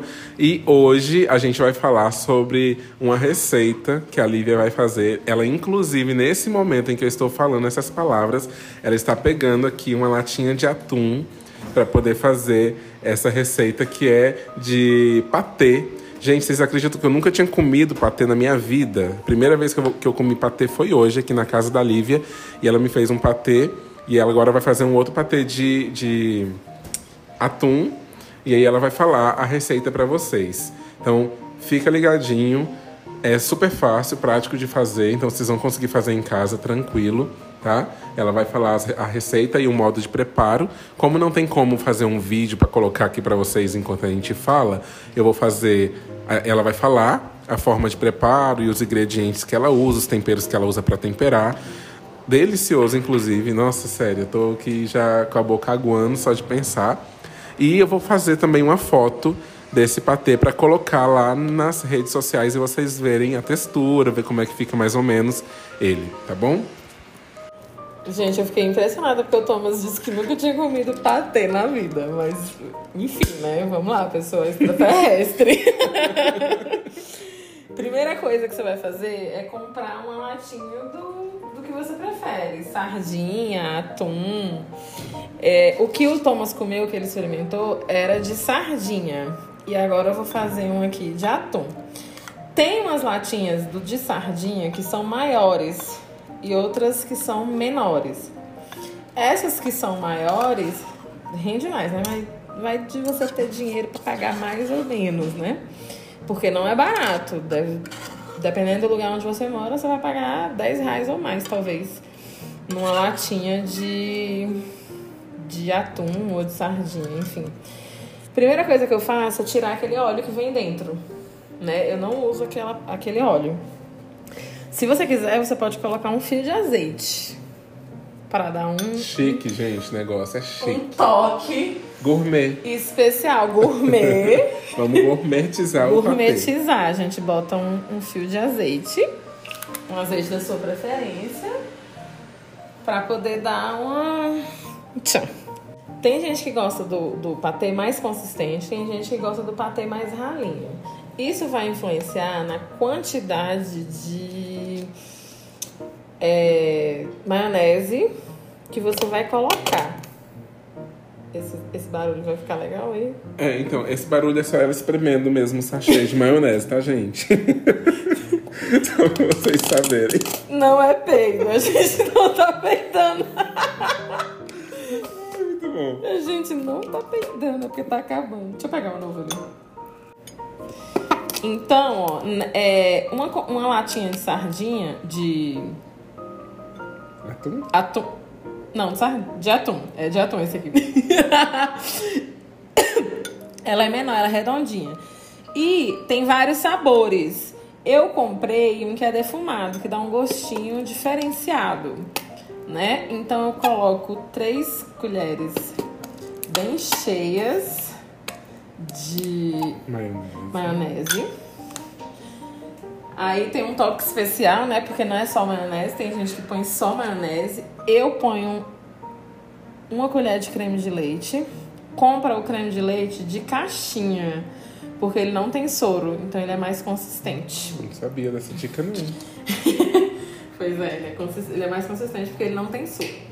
Aí você pode colocar é, mostarda. Eu ponho uma colher de mostarda e uma de ketchup. Acho que eu peguei um pote pequeno. É, pensando. Mas não, vai ser. Vai dar, dar bom esse aqui. E é gosto, né? Eu ponho uma porque eu não gosto que fique tão sobressalente é, Sabor. esses sabores, né? Mas eles ficam um gostinho gostoso. Fica, fica bom, né, amigo? Uhum, delicioso, tô chocado. com- Dá um, dá um negócio. E aí, tem gente que faz só com a maionese. Melhor pegar outro pote. Já? É, e aí, tem gente que põe só maionese e tem gente que põe só maionese e creme de leite. Eu gosto de colocar uns temperos, porque eu gosto muito de tempero. Eu também. Eu gosto de- da comida bem temperada, assim, sabe? Eu tô mudando aqui a vasilha, por isso que eu tô enrolando. É, eu gosto da comida bem temperada, então eu sou a, a louca dos temperos. E aí aqui em casa eu compro vários temperinhos, esses temperos desidratados, sabe? Então aqui eu vou usar cebola e salsa desidratada. Aí o tempero você coloca a gosto. Como eu gosto muito de tempero, eu vou colocar uma quantidade razoável. Chimichurri. É, molho, é, molho não é. Tempero também de limão com ervas. Limão com pimenta. O Migo gosta bastante de pimenta. Eu adoro pimenta. E aí eu vou colocar páprica picante. Hum, af, gente, pelo amor de Deus. páprica picante e pimenta caiena. Isso tudo é pó, tá? Nenhum é líquido aqui não. E pimenta caiena. E aí, só misturar que tá pronto. Dá uma amassadinha no, no, No atum. no atum. Vocês não fazem ideia do cheiro. Um dia a gente vai ter essa tecnologia. Tô esperando essa criança nascer com esse poder de, de inventar alguma coisa que dê pra, pra colocar cheiro nas coisas que a gente faz. E aí mistura, mistura bem, amassa o atum, porque senão ficam uns pedaços muito grandes. E aí você pode comer com pão de forma, que foi o caso que o Thomas comeu com pão de forma, como se fosse um sanduíche, né? Um sanduíche, a base do sanduíche natural, no caso, esse aqui. E aí você pode comer com torrada, com nacho, enfim, hum. né? Que, né? A gente, já que a gente vai lá pra, pra Argentina, negócio de nachos. Nachos é México, né? Mas é do lado. burrito. Podemos, burrito. Podemos comer com burrito. Ah, e outra coisa, o, o, que o Thomas comeu, eu falei que foi o de, e o de sardinha, né? Você pode fazer também misturado de sardinha com atum. Tem gente que não gosta de atum, tem gente que não gosta de sardinha, mas uhum. enfim, você pode fazer misturado também que fica gostoso. E para fazer o sanduíche, como sanduíche natural, você pode colocar esse aqui como recheio e colocar alface, tomate, pepino. cenoura, pepino. Enfim, fica um sanduíche show. E dá. Isso aqui deve, rende umas seis. Acho que até oito sanduíches. Essa quantidade aqui. Se comprar daquela, daquela latinha maior, né, de sardinha, a gente Sim. talvez renda um pouquinho mais. Agora a gente vai comer, né? É, gente, que infelizmente esse momento vai ser nosso, tá? não vai, vocês não vão poder participar, mas faz aí na casa de vocês e depois conta nos comentários lá do, da publicação do podcast no Instagram para vocês, se vocês tiverem feito essa receita e se vocês tiverem, é, o é, que, que vocês acharam, né? Do gosto e do tempero, se vocês conseguiram fazer direitinho ou não, tá bom? E é isso, o nosso, o nosso Diz aí Florence dessa semana vai ser só mesmo essa receita, porque eu acho que a vida só precisa disso aqui e mais nada. e a gente vai chamar a vinheta e a gente já volta com o, a parte do programa que a gente todo mundo mais gosta, que todo mundo sempre comenta, que é o Me Ajuda Thompson.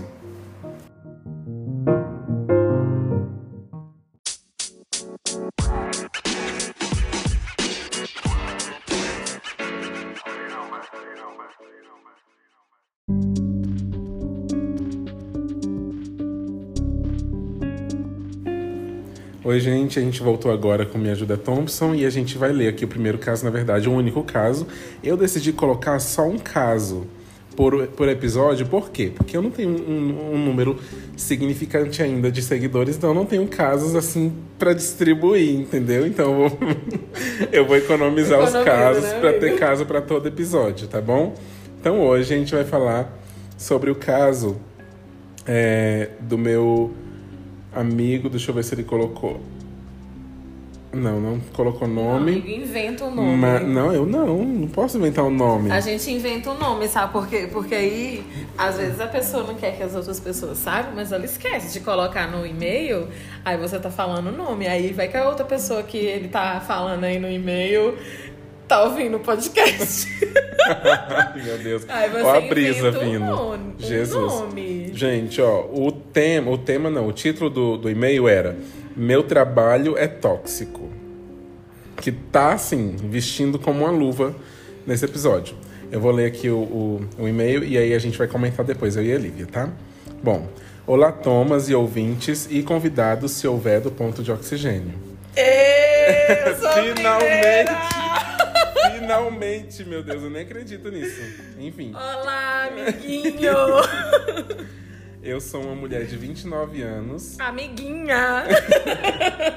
Ou amiguinha, não sei, Ou né? Amiguinha, que não pode amiguinha, ter gênero. Né? isso. E gostaria de manter o meu anonimato. Mora em uma cidade no interior de Goiás chamada Rio Verde. Conheço Rio Verde, conhece? Não Rio Verde? conheço. Conheço Rio Verde. Meu amigo vai morar no interior do Goiás também. Ah, é? Como é o nome do Goianésia. Goianésia, verdade, também conheço. Estou enfrentando um problema super chato. Não sei bem, não sei bem como posso resolver ele. O caso é o seguinte: sou assistente administrativo e trabalho em um escritório de advocacia aqui na minha cidade. O trabalho é mega legal. Faço faculdade de direito e estou no sexto período. Então, para mim, já se tornou um campo de estágio, mesmo eu não podendo atuar diretamente com as questões jurídicas. Eu posso ver os advogados trabalhando e já posso ter uma ideia, mesmo que básica, de como é atuar nessa área. Trabalho nessa empresa há pouco mais de dois anos e o meu chefe sempre me tratou mega mal sempre me humilhando e fazendo pouco caso do meu trabalho. Diversas vezes me sinto mal e até desacreditado da minha capacidade. Já tentei ignorar essas questões, mas ultimamente tem se tornado cada vez pior o clima no escritório. Meu chefe é uma mulher de aproximadamente 50 anos de idade e tem um gênio super o diabo veste Prada. Do tipo que espera que tenha sempre um café pronto na sua mesa, junto com todos os documentos em pendência organizados por ordem alfabética e todos os processos empilhados junto ao, res ao resumo impresso anexado a cada um. Sistemática ela, Você né? vê, né? Organizada também, né? Tipo, ela quer tudo. É. A demanda do escritório é bastante des- desgastante e me deixa exausta. E ainda tem esse chefe que não perde uma oportunidade de me deixar para baixo. Enfim, já pedi conselhos para várias pessoas e a maioria me dá um único conselho. Eu estou no caminho de fazer exatamente o que eles me aconselharam e o que provavelmente você também vai me aconselhar. Por favor, me ajuda. Antes de finalizar o, meu texto, gostaria de parabenizar pelo trabalho que você tem feito aqui no podcast.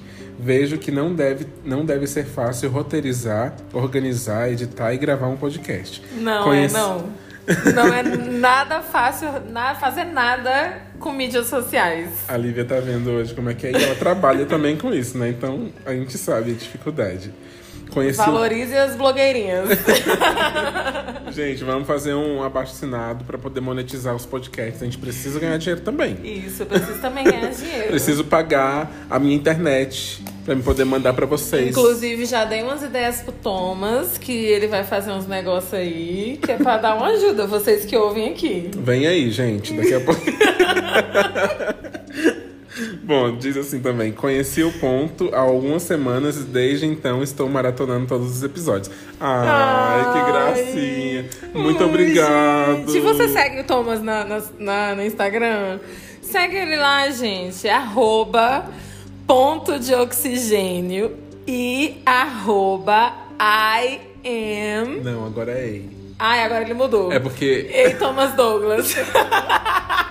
é porque antes eu Era tava numa vibe. Thomas. É, é porque antes eu tava numa vibe muito americanizado, sabe? tipo, eu queria. muito Will, Will I am. Isso, é. Aí a minha página no Instagram, minha página pessoal, tinha. Era o arroba I am Thomas.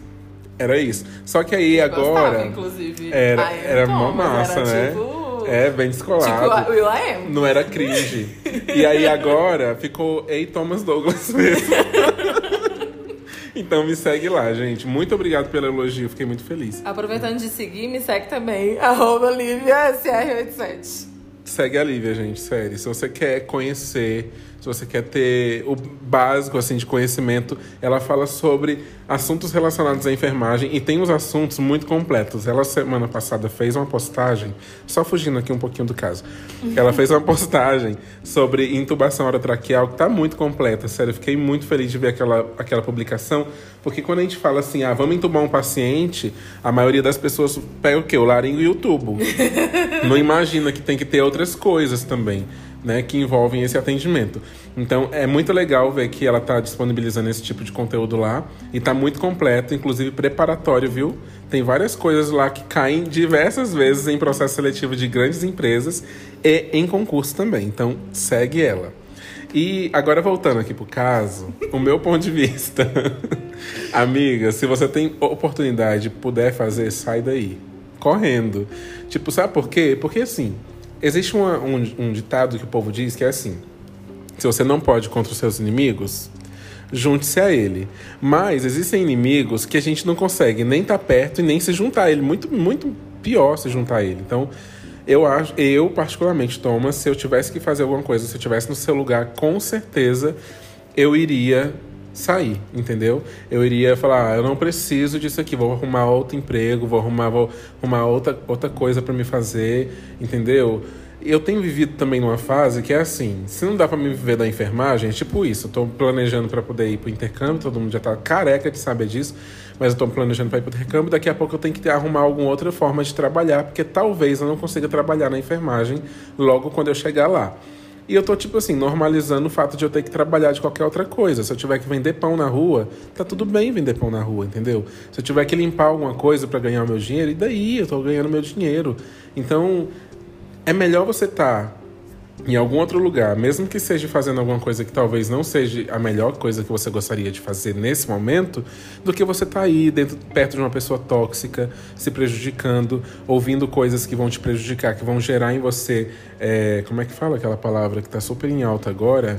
Gatilho de ficar com gatilho, sabe? De, ai, ter que ir para aquele lugar de novo. E gatilhos negativos, né? Nega né? Porque é. se fossem gatilhos positivos, vá lá. Sim, se fosse alguma coisa que vai te engrandecer, porque assim, eu tô, on, eu, eu tô fazendo esse, esse episódio lá no comecinho do episódio eu falei, mas eu tô fazendo esse episódio hoje justamente porque eu vivenciei uma situação no meu trabalho que me desagradou muito e é muito tóxico essa pessoa que fez isso comigo que gerou essa, essa, esse conflito dentro de mim. Só que naquele momento, ao invés de eu ir conf confrontar essa pessoa ou tentar me defender de alguma maneira, eu fiquei calado na minha. Esse é um Thomas que eu tô conhecendo também agora, que ele também não existia. Em outro momento eu com certeza iria confrontar, iria tentar me defender.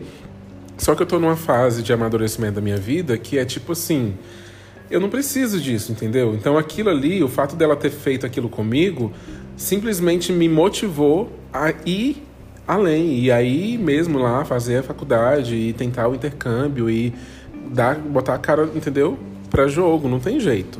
E é isso, eu acho que assim, eu espero que você fique bem, eu espero que você consiga resolver esse problema o quanto antes, da forma mais leve possível para você que você consiga dar a volta por cima e que daqui a pouco você volte nesse, nesse escritório como advogada e possa mostrar para essa sua chefe, essa pessoa aí, o, o, o quão bom é o seu trabalho, sabe? Porque a gente, a gente que trabalha, a gente sabe quando o nosso trabalho é bem feito.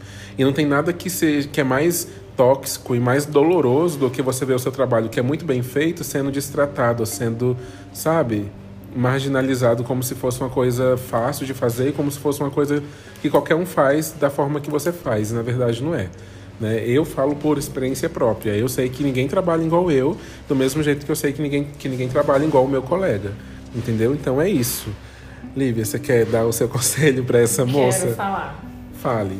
É... Eu vou falar de uma experiência que eu tive é, numa empresa grande. Eu cheguei na empresa, era a única novata, né? As pessoas todas se conheciam.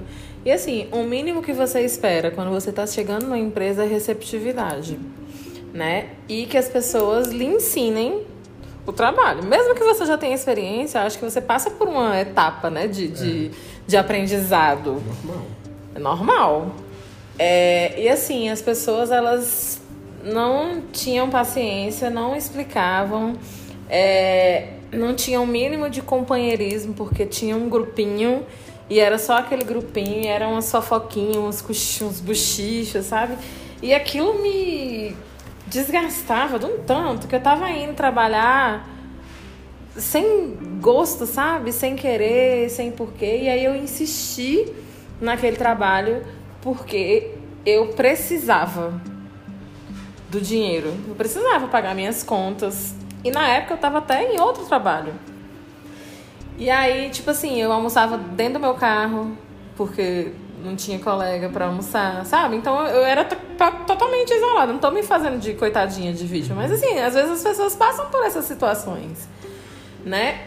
E aquilo me desgastava de um, de um tanto. Eu falava assim, gente, essas pessoas não têm lidam com pessoas e não tem um mínimo de, de, de companheirismo com um colega que está aqui do lado, né? Assim eu pensava isso. E aí fui, fui indo, indo, indo. E tipo assim, eu entrei com 15 dias, eu já tava dessa forma, sabe? Com 15 dias. Aí eu fiquei pensando, meu Deus, eu vou passar um, dois, três meses, sei lá, quanto tempo eu vou conseguir, eu vou ficar aqui nessa situação. Aí eu fui conversar com uma amiga minha muito madura, muito espiritualizada. E aí ela foi e falou pra mim. E eu, eu sinto muitas coisas, sabe? E eu sentia um, um negócio me puxando, sei lá. Um, um, parece que tinha o meu eu interior gritando dentro de mim para eu não ir para aquele lugar. E aí isso me dava dores, né? Que às vezes a gente não percebe essas coisas. E a gente tem que passar a perceber essas mudanças que acontecem com a gente pra gente saber, ó, isso aqui é legal, isso daqui não é, né? E aí, quando deu 30 dias, antes dos 30 dias de empresa, eu fui falar com o meu gestor. E na hora que eu fui falar com ele, eu chorei. E eu menti para ele. Porque eu falei que não era a equipe. Mas na verdade era.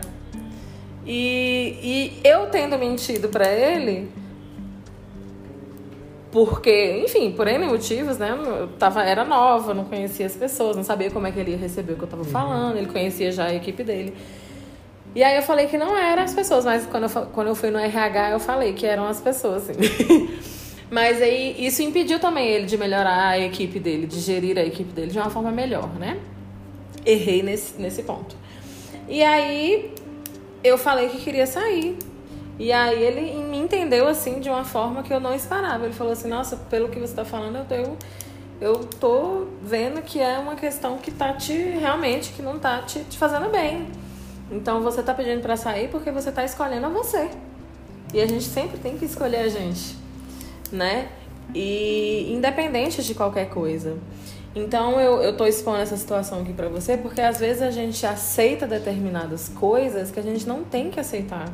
Se a pessoa ela é receptiva para você falar, né, você debater com ela de uma forma é, saudável, não o diabo veste Prada.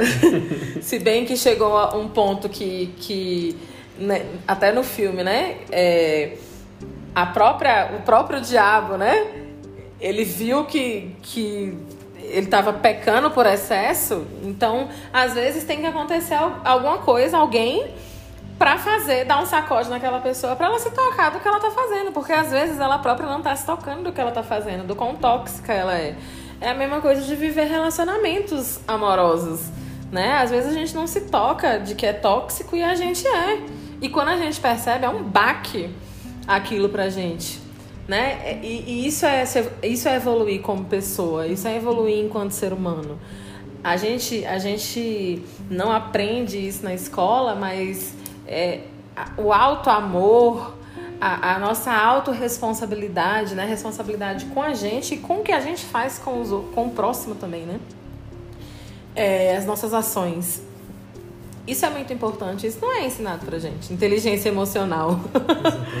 isso não é ensinado pra gente. E aí a gente vira adulto e a gente quer aprender isso. Só que na verdade a gente tinha que aprender isso desde criança, né? O Thomas falou uma coisa aqui que ele falou: ninguém trabalha como eu tem um ditado que diz que ninguém é insubstituível, né? Só que assim, realmente ninguém é insubstituível, mas eu sempre falo, eu sempre falo pro Thomas, a gente trabalha junto, separado, né? Porque nós somos de empresas diferentes, eu vou lá de visitar de vez em quando. É, mas assim, eu, eu admiro a forma do trabalho que ele faz, sabe? É uma organização. Gente, teve um post que eu fiz no meu Instagram do, do, do da formação dele. Vai lá ver depois é, é uma arrumação, assim, sabe? Tudo identificado, tudo bonitinho ali. Não, não que eu seja metódica, mas essa organização é, é tipo 90% do trabalho. Porque para você infundir uma medicação errada, é um estalar de dedos, é um piscar de olhos. E tem gente que não identifica a medicação. Tem gente que não separa as coisas antes de fazer. Tipo, deixa lá tudo jogado. O Thomas não, ele bota os negócios na ordem que vai ser infundido. Eu sei que tem gente aqui igual você é advogada, né? Muita gente aqui não é da área da saúde, mas isso faz uma diferença tremenda no nosso trabalho. E em qualquer trabalho, na verdade. Se você vai fazer uma, alguma coisa, igual eu fui fazer a receita aqui, primeiro eu vou preparar os ingredientes. Né? Eu não vou sair, ah, eu pego o ingrediente, depois volto lá, pego outro, olha o tempo que vai, isso vai demandar de mim. Né? Então, tudo na vida de, depende de uma, de, um, de uma pré, de um preparo, né? Então, eu acho que é bem por aí. É, se der para conversar, você conversa com essa pessoa. Se ela tiver uma chefe, alguém acima dela, que você possa falar, não sei, talvez seja o caso de falar com essa pessoa, né? E para essa pessoa falar com elas. Mas, assim, o ideal é que sempre você fale com a pessoa antes, né? Antes de levar para cima. É, então você, você tenta falar com ela, não sei se você já tentou, mas pelo jeito ela não é uma pessoa receptiva. É, e não se intimide, não.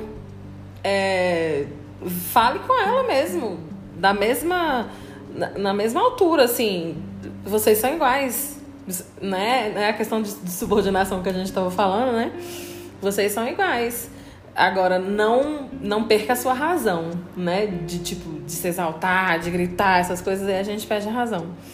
E, e é igual o Thomas falou, que ele tá conhecendo o novo Thomas, né? Porque às, às vezes a gente tem razão e aí no calor da emoção a gente fala com a pessoa e aí a gente fala uma palavra que não devia, uma forma que não devia, ou numa altura que não devia, e aí a gente perde a razão. Acho que é isso. Bom, é, é, eu sempre falo aqui no Me Ajuda, no Me Ajuda Thompson que é exatamente isso. Eu sempre falo para a pessoa conversar. Eu sempre dou a conversa como o pontapé inicial para a resolução de qualquer problema. Teve alguns episódios que teve vizinho chato. Eu falei, vai lá, vai lá conversar com seu vizinho. Teve família racista, conversa com seu namorado, com a sua namorada. Nossa, esse da, da menina da racista, gente, eu falei, não acredito nisso. E aí acontece muito, acontece demais, demais, demais. Eu já passei por isso. Não passei muito fortemente, mas passei por uma situação assim, sabe? De que a família da pessoa em que eu estava interessado ficou meio com o pé atrás pelo fato de eu ser negro, na verdade, a família não. Ela ficou. Ela ficou meio assim pensativa, será que eu devo continuar porque a minha família não vai não vai estar tá preparada para receber uma pessoa como o Thomas na minha família, pelo fato da, da cor Ele da minha pele, entende?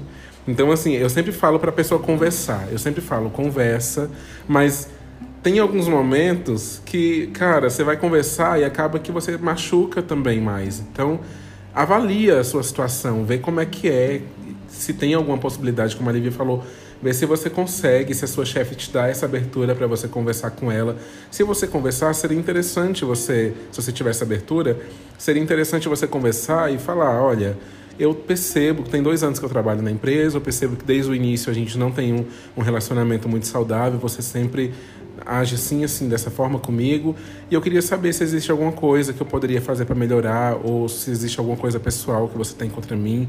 Algum, assim, conversar, entendeu? Você falou aí, o básico. Você falou aí de, de a pessoa. Eu falei, eu acho também, de, de dar abertura. Mas às vezes a pessoa não dá abertura, a gente é. tem que abrir aquela Sim. janela ali.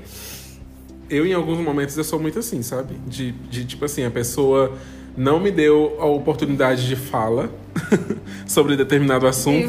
mas eu falo assim, eu vou lá e levanto meu dedinho, mesmo que, entendeu? Uhum. O palco não é meu, mas dá licença, deixa eu falar aqui a minha opinião, porque é importante que eu fale também a minha opinião. Então é isso, entendeu? Uhum. Então, assim, eu espero ter te ajudado muito de verdade. Eu espero que você fique bem. E, e é isso. O episódio de hoje foi sobre toxicidade. Eu acho que é um assunto que tem que ser falado, que tem que estar. Tá nos, sabe, no roteiro de muitas coisas. A gente vê muito pouca gente falando sobre isso. E é uma coisa que a gente vive todo dia, o tempo inteiro. Toda hora a gente encontra pessoas assim. Né? Às vezes a gente também é tóxico com, com alguma pessoa, então a gente tem que olhar pra gente e perceber em que momento a gente não tá bem para poder estar tá perto de outras pessoas e entender, identificar isso. Né? E eu estava semana passada no plantão e uma colega psicóloga que trabalha comigo, inclusive ela é técnica de enfermagem, mas ela também é psicóloga. E aí ela tava, ainda atua como técnica, mas também atua como psicóloga. E ela estava falando comigo sobre um, um, um vídeo que um filósofo e psiquiatra publicou essa semana retrasada, parece, nas redes sociais, que diz assim que um chegou um paciente para ele e falou assim, é, eu acho que existe um, uma, um, deve ser muito especial o fato de eu ter nascido, né? Deve ter um propósito incrível pelo qual eu nasci. E aí ele disse que ele falou para esse paciente: não, você simplesmente nasceu. Entendeu? Por que, que eu estou falando isso? Porque às vezes as pessoas acham que são muita coisa. Elas acham que elas são, tipo, extremamente essenciais para o funcionamento perfeito da humanidade. E não é. Às vezes essa sua chefe aí, ela tem um ego tão massageado dentro dela que ela acha que ela é indispensável para que o funcionamento jurídico do mundo funcione. E não é, ela simplesmente nasceu. Ela é uma pessoa, um ser humano como você, entendeu? Então, é, é, isso, sabe? A gente tem que, que entender que a gente não é ninguém, que a gente está num, num planeta dentro de uma galáxia que tem mais de 7 bilhões de pessoas e que não vai ser a gente o salvador da pátria. A gente pode contribuir para isso, mas a gente não vai ser o salvador da pátria. Ninguém aqui é Jesus, entendeu? Então é isso. Eu espero que vocês tenham gostado desse episódio. Quero agradecer a Lívia por ter aceito esse convite. Né? Eu fiquei muito feliz de. Isso é uma coisa. A Lívia, inclusive, foi uma das pessoas, uma das primeiras pessoas que ficou sabendo da existência desse podcast. Antes dele existir, uma semana, dois dias, sei lá. Acho que foi uma semana. Uma semana. dias, acho que foi mais ou menos isso. Mais ou menos isso. Antes de eu gravar o primeiro episódio, eu tava no plantão e ela também. E aí eu conversei com ela sobre isso. E aí me deu super força, né? Tipo, não tem como não amar. E aí eu peguei e fiz o episódio e aí eu gravei o primeiro episódio sem falar para ela que eu tinha gravado e aí publiquei e postei, mandei para ela, me ouve lá no, no Spotify que eu gravei o primeiro episódio. Ela me mandou um áudio emocionado, sabe, dizendo que estava muito feliz que, que eu tinha gravado e assim, quando a gente faz alguma coisa, a gente tem algum amigo que também se realiza através de uma realização sua, é aí que você entende que aquele amigo é real, sabe? E não podia ser ninguém a primeira pessoa a participar desse podcast, senão ela, né? Que foi ali a primeira pessoa que ouviu falar do ponto de oxigênio, que inclusive me ajudou a escolher o nome desse, desse, desse podcast. Então, tudo isso que acontece, tudo isso que, que rola aqui no ponto de oxigênio, tem muito de influência dela e tem muito dedo dela também. Então, muito obrigado, Lívia, pela, pelo carinho, pela oportunidade que você me deu de poder estar aqui hoje, comer esse patê incrível. que agora eu tô viciado, acho que eu só vou querer comer patê. Eu já imaginei pegando assim uma torradinha, já imaginei pegando um biscoitinho de água e sal, sabe? Colocando uhum. um patezinho comendo com um cafezinho final de tarde. Maravilhoso. Inclusive, vai tomar café já tá. E é isso, quero te, te passar para que você fale o que você quiser e se despedir dos meus ouvintes. Em seguida, depois que a Lívia falar, nós já vamos para a última parte do episódio, que é a parte da literatura, onde a gente vai falar, onde eu vou ler um texto de reflexão para vocês. Então espero que vocês tenham gostado, curtido desse episódio. E é isso. Até a próxima. Ai, gente, eu tô muito feliz e contente de estar aqui é, participando desse podcast, que é um sucesso. Daqui a pouco o Thomas não vai mais poder andar na rua, porque as pessoas vão estar tá parando ele na rua. Ai, a sorte dele vai ser que ele vai estar tá na Argentina. Aí pode ser que não aconteça muito isso, mas lá na Argentina. Por, só por isso mesmo. É, mas eu tô muito feliz e, e, e grata por por estar participando aqui do, do, do podcast. E, e, eu acho que o Thomas vai alçar lindos voos, assim. É, eu me emocionei, eu me emocionei na, na, na, quando ele gravou o podcast, porque eu acho assim, quando a gente está iniciando, é tão difícil, gente. quando a gente inicia qualquer coisa é muito difícil. Difícil não, desafiador. Eu quero mudar esse, esse termo na minha, na minha, no meu vocabulário. E eu, eu indico a vocês mudarem também, porque quando a gente fala difícil, o cérebro da gente trava. E quando a gente fala desafiador, o cérebro da gente trabalha para de desmistificar, diagnosticar, mudar, resolver aquele desafio. Então, é muito desafiador você fazer qualquer coisa, como eu falei, nas plataformas digitais. E quando a gente não tem apoio, isso, fica, a gente, isso vai deixando a gente tão borocochô tão para baixo. E às vezes as pessoas gostam do trabalho da gente e não falam, é o que eu falei de, de falar de gostar. Ah, eu gosto de você, fulano, da, da distância, né? Uhum. Então eu acho que esse apoio é muito importante para a gente que está do lado de cá, para a gente que cria conteúdos, principalmente para quem está começando. Né? Então, se você não segue o Thomas ainda, vou dizer de novo, segue lá, manda a sua opinião, manda por inbox, manda um, manda um, um por e-mail, no, no e-mail do, do, do, do, Me Ajuda Tom, Me Ajuda Thompson. então, assim, esse, esse feedback é muito importante pra gente. Não por ego, mas é como incentivo pra gente continuar e saber que a gente está no caminho certo. Porque às vezes tem, pode ter coisa que, que eu fale nas minhas redes sociais, ou que o Thomas fale aqui, que não é tão interessante para você de ouvir. Para outras pessoas pode já ser muito interessante. Então, esse, esse feedback é importante para a gente poder direcionar que tipo de conteúdo que a gente vai mostrar, que tipo de conteúdo a gente quer disponibilizar. É óbvio que eu vou falar do que eu gosto, mas eu também preciso desse feedback da, da minha audiência para eu poder melhorar cada dia mais. Né? Então, gratidão por estar aqui. E eu aguardo vocês, quem for da enfermagem, lá no meu Instagram arroba LiviaSR87. E obrigada, amigo, pelo, pela oportunidade. Gente, eu falei, eu já me despedi, mas eu voltei aqui de novo. voltei para poder falar. É, se você quiser mandar um caso pra gente né? Mande sua cartinha, gente. Mande sua cartinha. Mentira. Manda, manda seu e-mail lá no ponto de gmail.com. Segue a gente lá no Instagram também, é arroba ponto de oxigênio. As nossas redes todas são ponto de oxigênio. né? E a minha página também é, é pessoal, que é arroba Douglas. Você pode mandar o direct tanto na minha página do Instagram, na minha pessoal, quanto da do podcast. Eu visualizo as duas páginas diariamente e os e-mails também.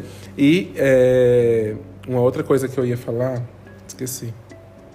Ih, tá com amnésia igual eu. Tô com amnésia. bom, se eu lembrar no próximo episódio eu falo para vocês, tá bom? Então, fique agora com a poesia que a gente vai poder falar, né, do texto que a gente vai refletir e até a próxima. Um beijo.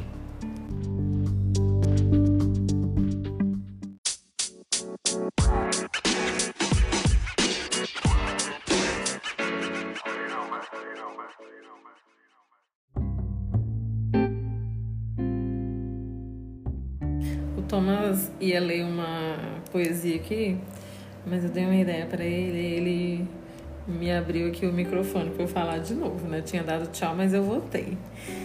Então eu quero fazer uma reflexão aqui. Como ele falou que a gente vai falar de enfermagem e de medicina, né? Eu faço uma reflexão com os meus alunos que vão, ainda vão se formar, né? No caso, em enfermagem, mas como meu amigo vai se formar em medicina, eu vou fazer aqui um pouco. É, pegar nesse gancho da enfermagem um pouco do que eu falo e a medicina. É, quando iniciamos um curso, seja ele técnico ou graduação, um dos momentos mais esperados é a formatura. E às vezes na vida das pessoas, um momento de, de grande interesse é a formação, né? Seja ela técnica ou superior. E por que, que a formatura é tão importante? Porque ela é um marco na vida da gente. Ela é, ela é um marco que é fim e é um marco que é início. O fim da nossa vida de estudante, entre aspas, porque nós da área da saúde nunca paramos de estudar, mas é, é o nosso início da vida profissional. Então a gente deixa de ser é, estudante e passa a ser um profissional. E aí, eu queria convidar meu amigo Thomas e você que está aí do outro lado a fechar os olhos e me ouvir. Pra gente fazer uma reflexão do dia, do dia da nossa formatura, como que é, né? Então, fecha aí o olho que eu vou falando e você vai me ouvindo. No dia da formatura, a gente escolhe uma roupa alinhada, bonita. A gente veste a nossa melhor roupa, se perfuma, as meninas se maqueiam. Tem toda uma preparação para aquele dia, tem missa, tem colação, né? A colação eu acho que é o momento mais, mais emocionante, assim, né? Nem tanto a festa. Acho que a colação é o momento que mais marca emocionalmente, porque é ali que você está se formando, né? E você fica ansioso porque você quer entrar logo, ver as pessoas que estão ali.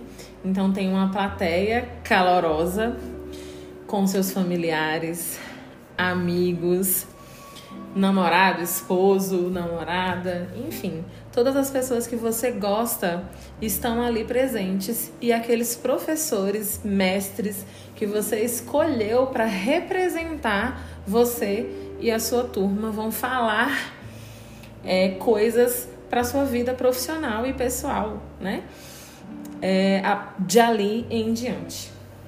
E aí tem uma parte na, na solenidade da, da colação de grau que é o juramento, né? E hoje eu vou ler aqui o juramento de Hipócrates, que é da profissão da medicina, já que meu amigo vai se formar em medicina. Nessa hora, tem uma pessoa que é chamada de juramentista, que é um dos, dos alunos né, daquela turma que está se formando, que vai ler os trechos do juramento, enquanto os outros vão repetir o que ele fala. Aqui a gente não vai ter repetição, porque eu vou ler e vocês vão só ouvir, né? E então, o juramento de Hipócrates. Como membro da profissão médica, eu prometo solenemente dedicar minha vida ao serviço da humanidade. A saúde e o bem-estar do meu paciente serão a minha primeira consideração. Eu respeitarei a anatomia e a dignidade do meu paciente. Eu manterei o maior respeito pela vida humana. Não permitirei discriminação de idade, doença ou deficiência, credo, origem étnica, gênero, nacionalidade, afiliação política, raça, orientação sexual, posição social ou qualquer outro fator que interfira entre meu dever e meu paciente. Eu respeitarei os segredos que me são confiados, mesmo após o paciente ter morrido. Promoverei minha profissão com consciência e dignidade e de acordo com a boa prática médica. Promoverei a honra e, os, e as nobres tradições da profissão médica. Darei aos meus professores, colegas, alunos o respeito e a gratidão que lhes devo. Compartilharei meu conhecimento médico em benefício do paciente e o avanço da saúde. Assistirei à minha própria saúde, bem-estar e habilidades, a fim de fornecer cuidados no mais alto padrão. Não utilizarei meu conhecimento médico para violar direitos humanos e liberdades civis, mesmo sob ameaça. Faço as promessas, faço as promessas solenemente, livremente e em minha honra. Assim eu juro. E aí, depois desse momento do juramento, né? vem a parte da colação, né? Que é o diretor vai, vai colocar um. Vai, vai, vai dizer que a partir daquele momento aquelas pessoas são se tornaram médicas, né? E nesse momento que a gente coloca aquele chapéuzinho que tem o nome de capelo. E em seguida desse momento, que é o momento de mais euforia, né? Os alunos agora profissionais, né, médicos, vem a comemoração. Então joga, você joga o capelo, né, para tudo, para ver joga capelo para tudo que é lado. Ah, eu esqueci de falar uma coisa. Eu falei da preparação e não falei da hora de entrada, de entrada, né? Porque nós somos chamados pelo nome individualmente. Então a hora que você é chamado, aí toca uma música emocionante no fundo e o seu coração parece que vai sair pela boca, né? Porque você fala: Meu Deus, eu consegui. Eu tô aqui na minha formatura, com tudo que eu passei, que não foi fácil, com todas as dificuldades que eu tive, com todos os desafios que eu tive, e eu tô aqui hoje me formando. Em que quer que seja, hoje a gente está falando de enfermagem, de medicina, mas qualquer formatura é bem-vinda. E essa é uma emoção, e essa é uma emoção que não tem preço, cara. Porque você tá ali por fruto do seu esforço. Você se esforçou e você conseguiu o objetivo que você queria.